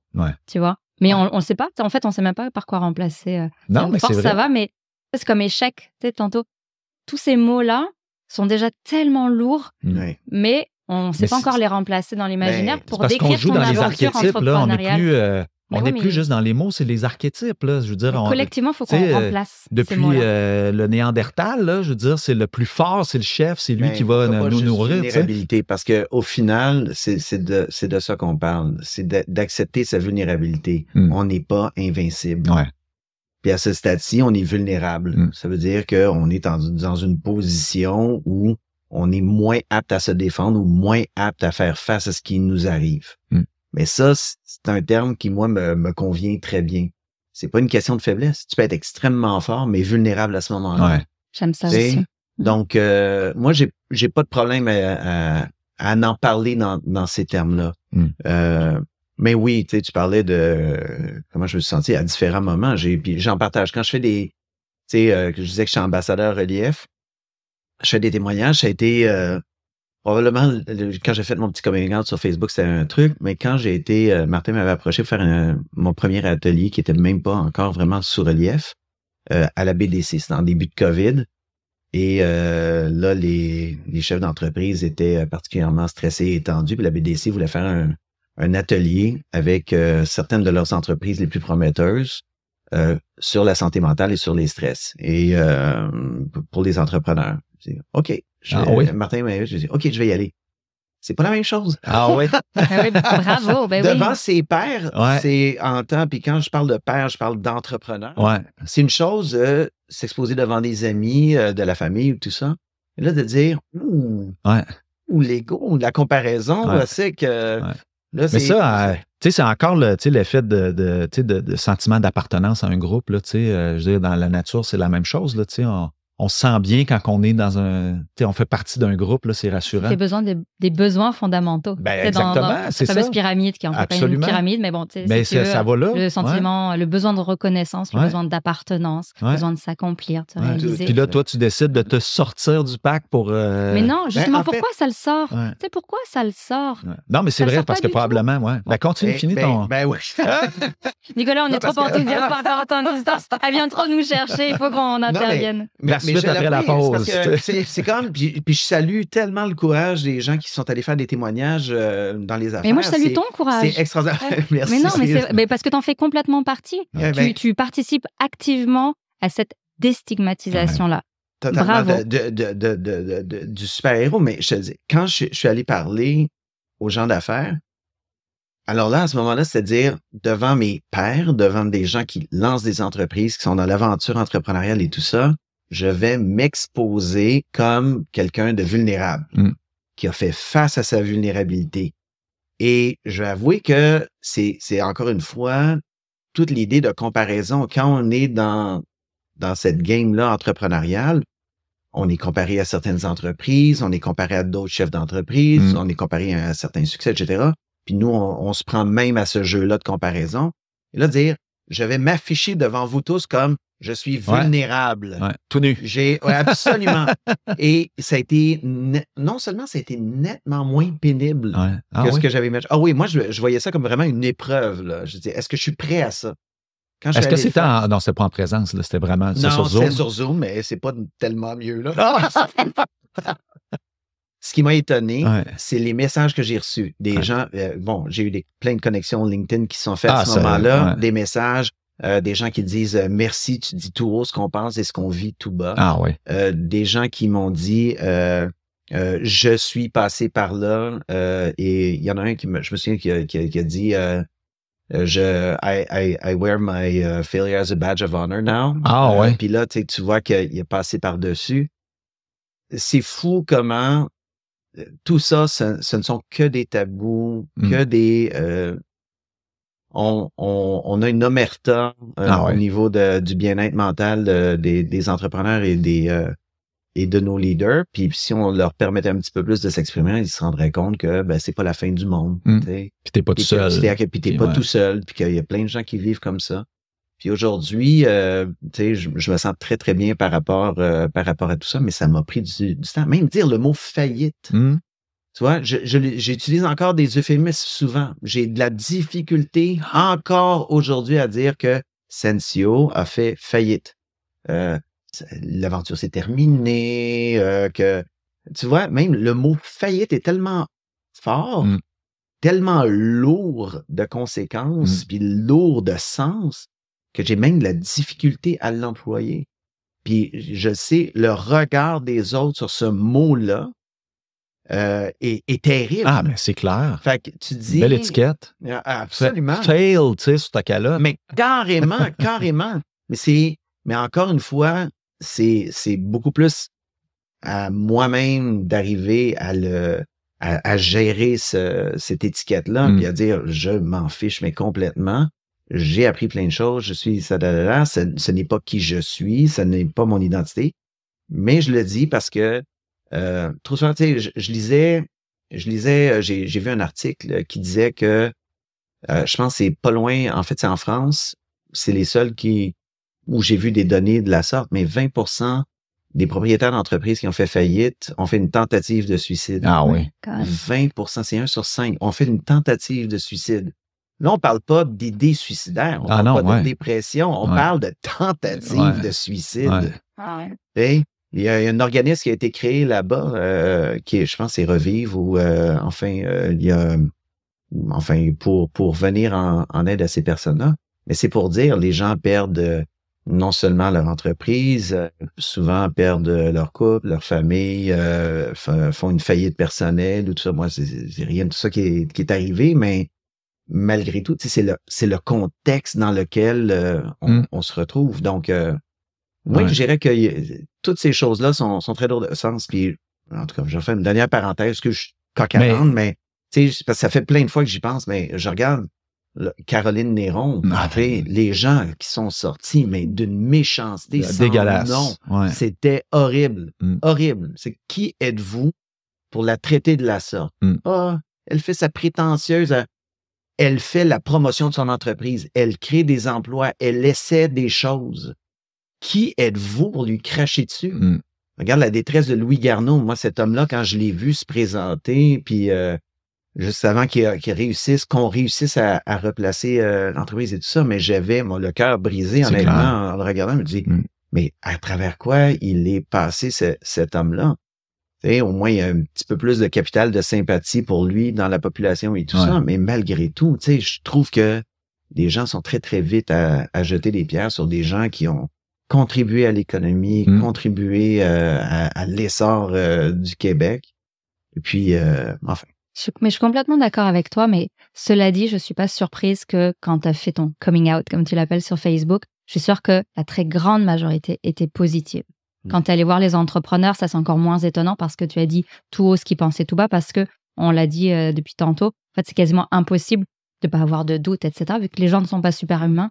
En fait, tout entrepreneur vit sûrement en écho ce qu'il a entendu dans ton discours en disant, ben oui, bien sûr que je vis des doutes, euh, du syndrome de l'imposteur euh, et, beaucoup de poids sur les épaules. Donc, je pense que les gens qui ont critiqué, toute façon, c'est comme, faudra un jour qu'on s'adresse comme société à ce qui se passe, à des gens qui attaquent de manière très violente, euh, bien cachés derrière leur écran. Mais donc ça, c'est comme tout un autre débat. Mais ça, c'est des gens qui sont pas liés de proches ou, ou, ou même de loin au monde des affaires.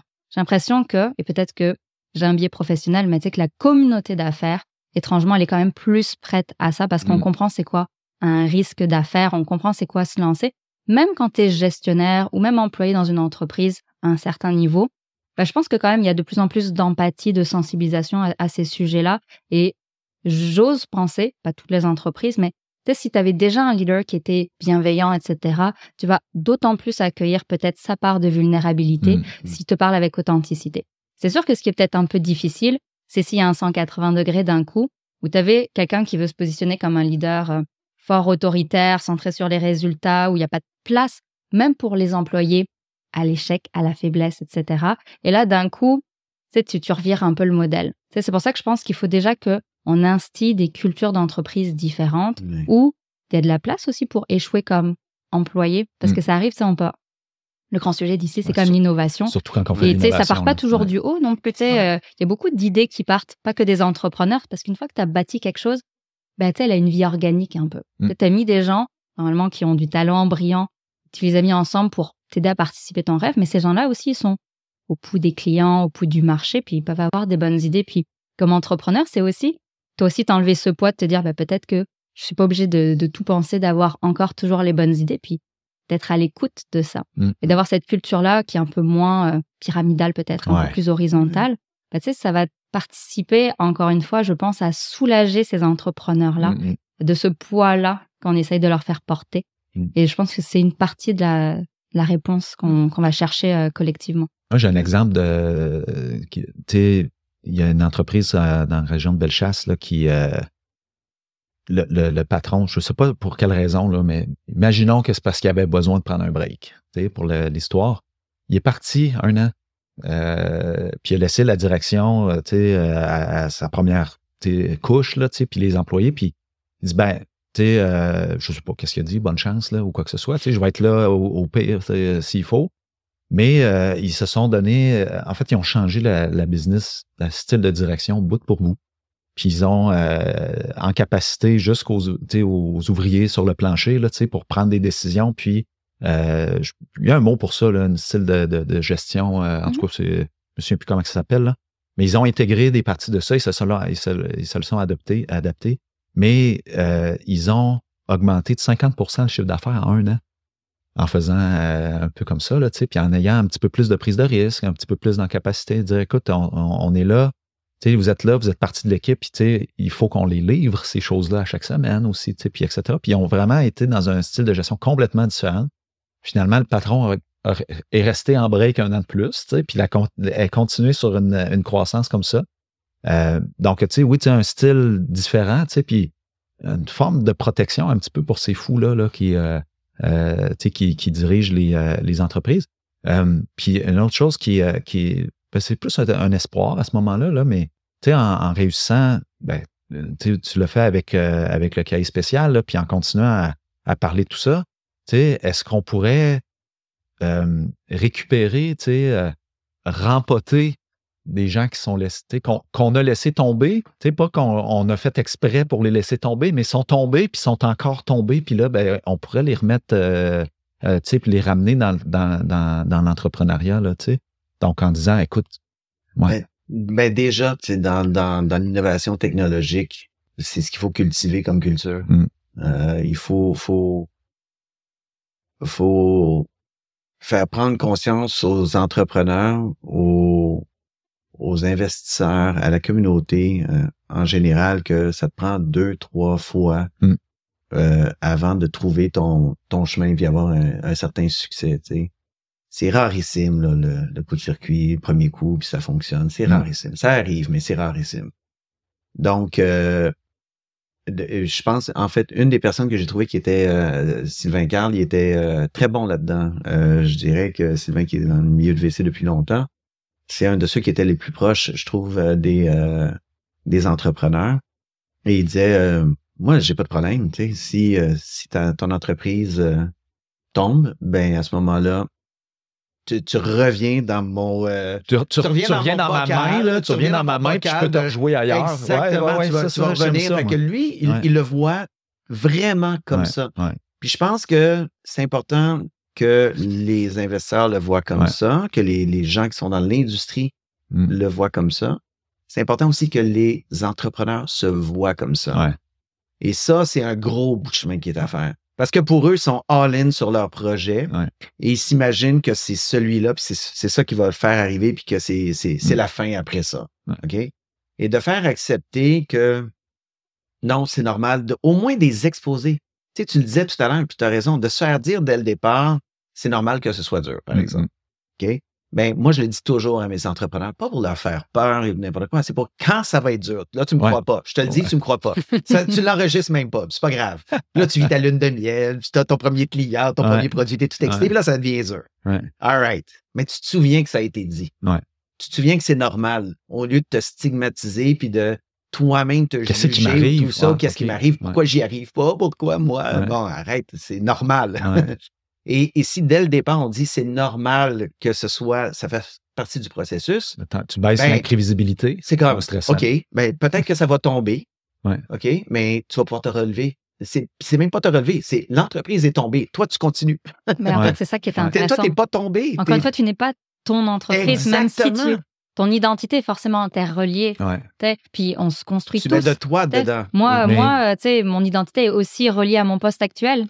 Oh, et c'est comme ça, même sans être entrepreneur, je suis intrapreneur, mais mm.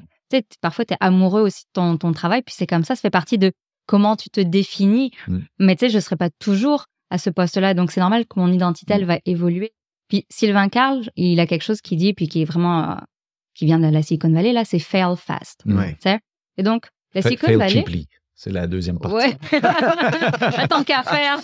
en VC, là, c'est la deuxième partie qui est aussi. Mais ils ont tellement intégré que c'est sûr que tu vas échouer. Mais si tu vas échouer, t'achantes pas trop longtemps comme tu Échoue, puis relève-toi. Puis je pense que. On n'est pas encore là ici. Euh, ben, ben justement, je trouve que tu vois, ça commence à, passer comme message. Tu vas échouer, mm. échoue, apprends, relève-toi, repars. Meilleure chance au deuxième, encore meilleure au troisième. Puis souvent, effectivement, c'est pas à 20 ans première entreprise. Tu sais, le taux de succès, taux de réussite, puis encore une fois, on commence mmh. vraiment à les connaître, ces stats-là. Mais tu sais, tu as plus de chances de réussir ton entreprise si tu l'as créée à 40 ans. Donc, les Zuckerberg, là, c'est tout ce mythe-là dont on nous a nourri. Exactement. Ça nous a détruit parce que c'est tellement pas la réalité. La réalité, c'est à 40 ans, tu vas partir ça. Tu as 20 ans de bagage. Tu côté si tu fais à 20 ans. Puis que, mais non, parce qu'à 20 ans, tu n'en as pas de famille. Justement, tu mets tout all-in. Peut-être à 40 ans aussi, euh, plus mesuré. Tu as, fait Oui, il y a quelque chose aussi, j'irais même plus loin avec la, la métaphore d'un d'un jeu de cartes, là, tu sais, puis que, tu sais, comme VC, tu ben, c'est pas grave si ça tombe parce que moi, je vais te prendre puis je vais, je vais t'envoyer ailleurs. Mais moi, je, le verrais comme ça encore. Mais que, tu sais, l'entreprise, puis comme tu dis, c'est, t'es pas ton entreprise à quelque part, tu sais, puis quand tu n'es pas heureux dans ce que tu fais, puis que tu es là encore parce que c'est toi le boss, là, mettons, là, tu sais, ou des fois, c'est parce que tu n'es pas à bonne place, comme on disait tout à l'heure. Est-ce qu'on pourrait juste dire, regarde, va faire un tour dans une autre main, là, tu sais, puis tu reviendras plus tard dans ton entreprise, tu sais. Puis, euh, va avoir du fun, va te remettre, là, tu sais, puis... Euh, le, le, le, X, souvent, c'est que, justement, c'est toute la notion, justement, que c'est des, des, jeunes, des jeunes pousses à de, menés par des jeunes leaders. Tu sais, quand tu commences, tu viens de sortir de l'université, puis tu te lances ta première entreprise, ta réalité, c'est quoi? C'est ta, première job. C'est ta première job. Tu payes un salaire à travers l'entreprise. Tu dépends pour ta survie, pour payer ton loyer, payer ton épicerie tu dépends de, des investisseurs parce que tu n'as pas encore de clients, parce qu'on a l'entreprise étant naissante. Mm. Euh, tu sais, même se recycler, la notion de dire je passe à, ma prochain, à mon prochain projet. Souvent, tu sais, en tout cas, moi, je, je veux parler de mon expérience, mais tu as, besoin de temps de te remettre. OK? Puis je pense que plus l'aventure est longue, plus ça te demande de temps. Mais ça te demande un temps à te remettre de ce que tu as vécu. Ah, c'est sûr. OK? Puis, tu n'as pas ce luxe-là t'as pas accumulé d'avoir, là. T'as pas de patrimoine derrière toi, là. T'as pas. Euh, T'es réel, là. T'es déjà caché il y a longtemps. Exactement. T'en as Quel freaking réel, là. T'en as pas. Fait que toi, t'as rien. Ouais. T'es en appartement. Ça se peut que tu retourné chez tes parents. Parce que c'est ça la réalité de l'entrepreneur. La personne ou, ou tu sais, de, de, du leader, celui qui a fait ça. Si c'est ta première expérience de job, hmm. tu vas aller te replacer où en attendant? Hmm Il y a une réalité, là, il ne faut pas l'oublier. Il va aller se placer où? Il va aller euh, chef de projet. Euh, T'inquiète pas, je t'assure, pénurie de main-d'œuvre. Ouais, on, prend tout le monde en ce moment. mais, mais je te, je te dis, mais tu as raison qu'en ce moment, c'est quand même s'il y a un avantage à, cette pénurie de main-d'œuvre, c'est que tu peux te, tu peux jusqu'à un certain point te replacer. Mais tu as peut-être besoin de temps. Tu peut-être même pas envie de te replacer ben parce que tu as peut-être envie d'absorber ce qui vient de t'arriver aussi. Tu sais, tu as besoin de ce temps-là. Puis imagine-toi là que, OK, tu, tu, te replaces, puis tu vas prendre une job. Hey, étais, tu dirigeais les destinées d'une entreprise. Tu te retrouves à être euh, troisième ingénieur sur euh, un projet où on va te dire euh, quoi faire. oui, on accueille les gens, puis on les fait beaucoup plus participer, mais Mm. Tu es passé par complètement autre chose. Tu négocies avec des banquiers. Je veux dire, il y a, une adrénaline, puis il y, a, mm. aussi toute une évolution. Et là, tu t'en vas mm. faire ce job-là. Tu, tu te juges. Mm-hmm. Tu te juges. Tu ne te vois pas nécessairement comme euh, je suis un succès ou n'importe quoi. Non, non, non. C'est comme, c'est mon plan B puis au moins, je suis capable de me payer des vacances, puis au moins, je suis capable de... Avoir une vie normale, un salaire, puis je n'ai pas à, trouver mon propre salaire, je, le reçois. Puis, il y a une partie apaisante, il y a une partie traumatisante, puis c'est toute cette réalité-là. Moi, je pense des fois à des athlètes olympiques qui sont allés puis qui sont arrivés quatrième. Ouais. OK? Eux autres, ils n'ont pas de médaille olympique. Là. Ils sont arrivés quatrième. Ils sont juste quatrième au monde dans leur discipline. Puis là, ils n'ont pas de commanditaire. Il n'y a pas de commanditaire. Ils n'ont pas de poste de commentateur à la télé. Euh, ils s'en vont travailler euh, à quincaillerie où ils vont continuer leurs études ou n'importe quoi. Leur plus grande réalisation derrière eux. Puis là, c'est comme... Toute une vie à rebâtir. Je fais quoi maintenant? C'est des beaux parallèles avec le, sport d'élite. là. Euh, moi, j'ai rencontré un, gars, il est psychologue, docteur là, en psychologie, puis sa spécialité, c'est les, athlètes de très haut niveau puis il expliquait que, puis vous allez voir le lien qui s'en vient avec ça. Quand, mettons, mettons une, femme qui fait du, du de, la, voyons, de, la, la grimpe, là, une, une, grande sportive, une championne du monde, mettons, là, puis elle chute, elle se blesse. Fait que là, euh, bon, elle a une, une réparation, tu sais, puis le physio, machin, puis là, OK, t'es prête à repartir. Elle repart, elle arrive à la même section, puis elle bloque. Puis là, son coach, let's go, t'es capable, tu l'as fait déjà dix fois, tu vas être bonne, ta, ta, ta, ta. Elle bloque. Elle bloque, elle redescend, pas capable de, le faire. Puis euh, le médecin, non, t'es correct, etc. Puis euh, il dit, il dit, ben, il dit, qu'est-ce qui est en réalité, qu'est-ce qui est arrivé, tu sais? Ben, il y a eu une chute. Bon, évidemment, il y a eu une blessure, oui. Il a, elle s'est réparée, oui, d'accord. Il dit, ben, il y a une, blessure euh, à l'ego? Est tombée devant tout le monde. Puis elle, c'est la championne. Puis c'est tellement puissant. Puis le lien avec l'aspect animal aussi est là, c'est que ça s'inscrit dans, dans le cerveau profond, là, dans l'amidale, je pense, quelque chose comme ça, comme mécanisme de réaction. Ce stimuli-là, là, qui a généré euh, l'hormone, faut plus que tu ailles là. Puis c'est complètement naturel, en fait. Alors, dénouer ça, il dit, euh, il dit l'exemple un peu du, du, du, du boyau d'arrosage tout mélangé. Là. Je veux dire, à un moment donné, il faut que tu faut que tu trouves où est le, le, le, le, cœur du nœud. Euh, mais il dit, c'est tellement facile, je vais te le dire comment, quand tu le sais, quel est le trauma, de le dénouer. Il dit, euh, il y a la technique du ASMR, pas ASMR, mais du Rapid Eye Movement, le REM. Tu sais, les phases de sommeil, là, mais ta, dernière phase de sommeil, c'est le, sommeil paradoxal. Puis là, tes yeux bougent comme ça, là, tu sais. Puis ça, c'est le moment où le, cerveau classe les images, puis classe les souvenirs, puis tout ça dans ta tête, puis il fait, vraiment du tri du ménage. Il dit, ben, tu as une, technologie qui permet d'induire de, ce comportement-là. Et là, moi, je vais venir faire un travail thérapeutique pendant que tu es dans un état REM où, tu sais, c'est pas compliqué, c'est comme un pendule ou c'est une machine.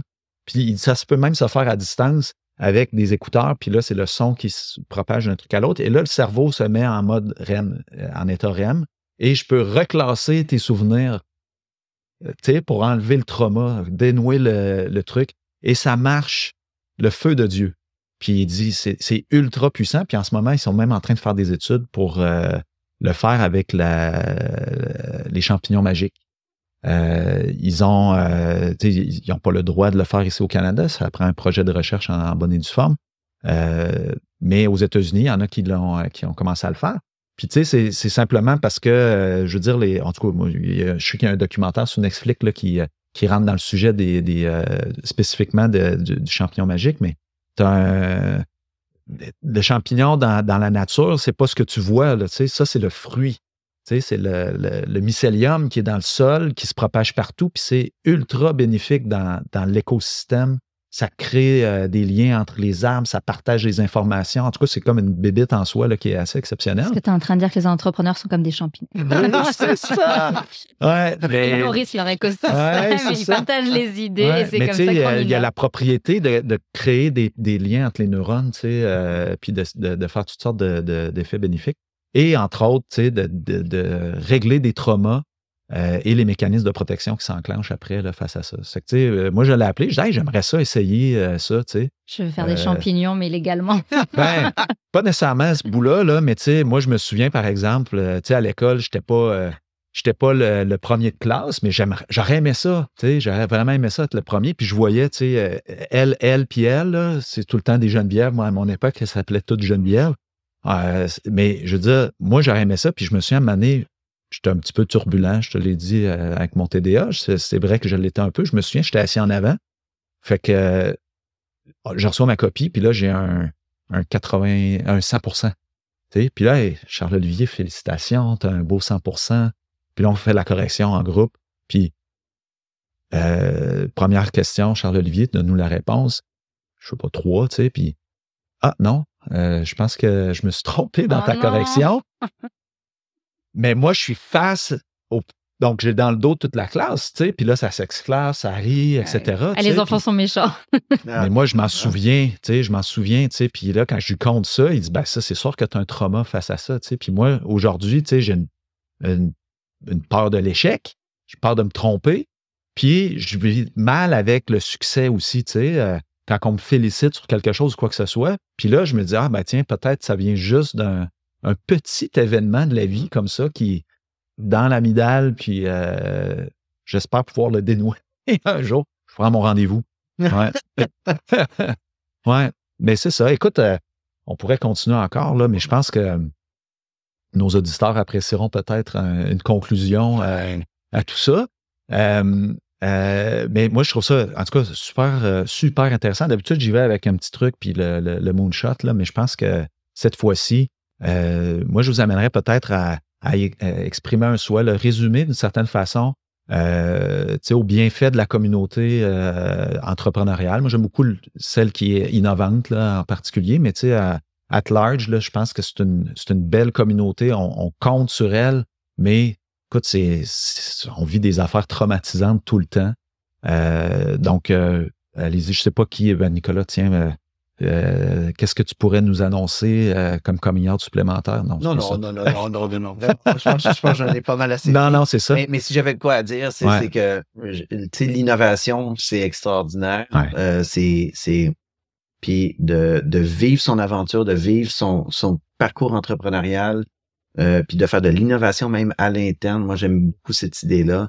Je pense que c'est très beau. Je pense qu'il faut accepter que l'innovation vient avec l'échec, que Edison, euh, lui, il disait très bien, là, j'ai pas inventé, euh, j'ai pas échoué 990 fois, euh, j'ai appris 990 façons de ne pas réussir une ampoule. Mais c'est facile à dire, c'est des petites formules qui sont faciles à dire, mais il faut l'intégrer. Puis je pense que plus on va intégrer ça, plus on va se déstigmatiser de l'échec, plus on va être meilleur, on va être à l'innovation parce qu'on n'aura pas peur du jugement de l'autre, mm. on n'aura pas du jugement de soi-même, on, on va être capable de vivre avec, même quand l'entreprise continue, de continuer à essayer des choses à l'interne, puis dire, c'est quoi, ça n'a pas marché, on passe au prochain modèle, mm.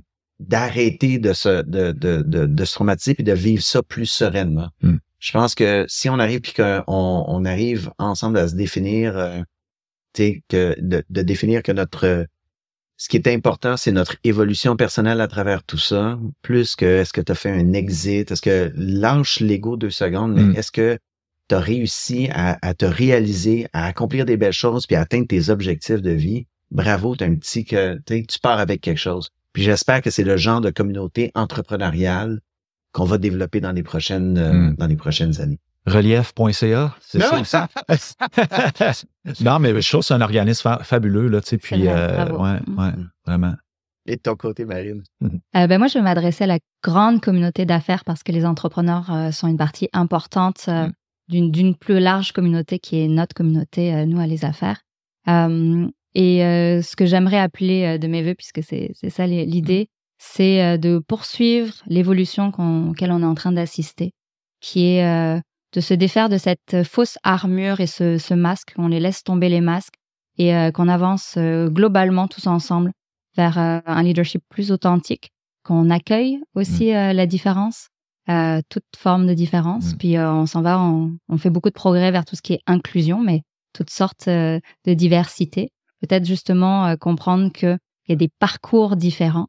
tantôt, tu évoquais le fait qu'on peut retourner en entreprise en étant entrepreneur. Puis je trouve ça merveilleux parce qu'on l'a dit, c'est le parcours. Puis on, a des longues carrières qui nous attendent. Mm. On va faire toutes sortes de choses. on sera entrepreneur, plus entrepreneur, de nouveau entrepreneur. Peut-être on sera employé toute notre vie. Puis ça aussi, c'est une réussite en soi. Il y a de la place pour tout le monde. Tout le monde peut contribuer. Mais je pense que il faut accepter et justement être euh, dans une grande collectivité où on accepte nos différences avec authenticité, mais surtout bienveillance. Hmm. Puis c'est vraiment euh, un des messages que je porte beaucoup à notre communauté à travers euh, notre média, c'est c'est ce besoin de bienveillance. Puis je pense que si on t'accueille avec bienveillance, avec tes différences, puis ton parcours, on aura moins peur d'afficher notre vulnérabilité. Puis je pense que collectivement, comme communauté, puis comme société, on aura fait un immense pas. Hmm. Ben, merci beaucoup d'être euh, d'être là pour ça, puis de votre témoignage aussi. Puis, tu sais, j'en profite, moi, je vous invite euh, l'an prochain, au mois de novembre à peu près, là, on, est un petit groupe qui se forme pour euh, faire un grand sommet sur la santé mentale des, des fondateurs de start-up. Je pense que tu peux compter sur nous. Clairement, le sujet nous intéresse. Oui, c'est ça. Légèrement. Hein? Ouais, ça fait juste une heure qu'on en débat passionnément. Je pense qu'on sera là. C'est un beau sommet qui a eu lieu euh, au début de la pandémie aussi, là, avec une gang de, de Québec comme tel. Il avait développé un projet qui s'appelait Parachute. sais, en affaires, on dit souvent qu'on saute dans le vide. Là, donc, euh, le parachute était là pour te donner un peu de sécurité. Un peu euh, le principe de, de, relief, là, mais il y avait toutes sortes de trucs intéressants, dont, notamment des banques d'or gratuites pour aller chercher des, du support psychologique et des professionnels. Euh, donc, tu sais, euh, c'est ça. Moi, c'est un, sujet qui me passionne aussi. Puis, euh, avec des ambassadeurs comme vous, ben, on, va, on faire de quoi. On pourra peut-être inviter les dirigeants qui ont témoigné dans le numéro ah, cette année, parce que Nicolas m'a challengé, mais, mais je le prends au défi, c'est de faire ce retour-là pour savoir, quand tu fais ce fameux coming out de vulnérabilité, quel est l'impact? Et moi, très intéressant. Bah, en tout cas, je l'aurais pas fait si j'aurais pensé qu'il y avait un impact négatif sur ces gens-là. Moi, je pense que la, communauté est prête à accueillir ces messages-là. En fait, on, on, devrait les célébrer encore plus que jamais comme des héros, hmm. parce que même si, justement, on s'est dit, faut pas porter les gens en héros, je pense que la force de la vulnérabilité, puis c'est pas juste un joli jeu de mots, là, mm. il y a une énorme force à assumer sa part de vulnérabilité, qu'on a tous. On est des êtres humains, donc mm. par définition, on n'est pas infaillible. Je pense qu'il y a quelque chose d'extrêmement positif. Moi, je les ai mis en valeur parce que je crois que ça va leur apporter, mm. mais je serais game que dans deux ans, on leur demande l'impact et les retombées d'afficher sa vulnérabilité, puis montrer et encourager d'autres à le faire. Je vais pas te scooper, mais ça me donne des idées pour des lacs à l'épaule aussi.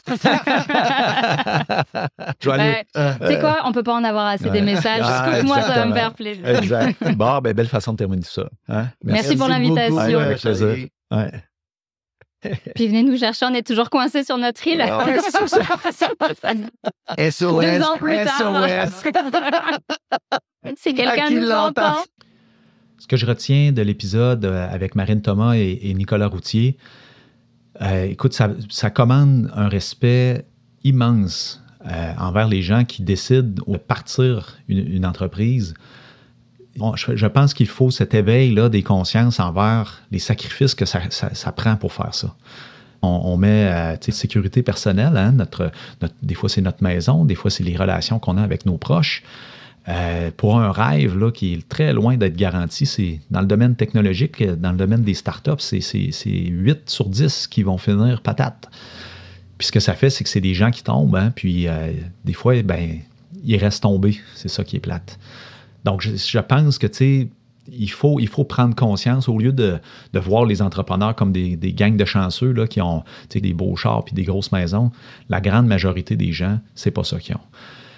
Ça prend aussi un écosystème qui est, bienveillant. Euh, il y a des choses depuis des années qui se font qui sont très nocives pour la santé des gens, puis c'est clair et net que ça a un impact sur le taux de réussite d'entreprise. si on était capable euh, d'entreprendre l'accompagnement des, des, entrepreneurs euh, en démarrage, non seulement avec de l'aide pour des plans d'affaires, du marketing, des finances ou quoi que ce soit, mais aussi du soutien au niveau psychologique, ça pourrait faire des miracles. Je suis Charles-Olivier Roy. Je vous invite à venir poursuivre les discussions avec moi sur LinkedIn.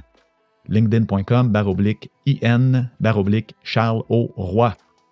Je vous invite à suivre le mouvement des accélérateurs d'innovation sur LinkedIn pour rien manquer de ces nouvelles. Il y en a à toutes les semaines. N'hésitez pas à vous abonner, à parler euh, du balado autour de vous. Puis même si vous êtes game de nous laisser un petit commentaire sur votre plateforme préférée, ça nous aide à nous faire connaître à faire connaître la cale épaule et plus on sera de personnes à l'écoute, plus il sera possible de changer le monde ensemble. Alors, euh, avant qu'on se quitte, euh, ça serait vraiment swell si vous pouviez prendre deux petites minutes de votre temps pour répondre à un petit sondage sur lacalepaule.québec baroblique sondage. C'est complètement anonyme. Tout ce que je veux, c'est vous comprendre, vous connaître un petit peu mieux, et surtout savoir quel type de contenu pourrait vous intéresser pour le futur. À bientôt.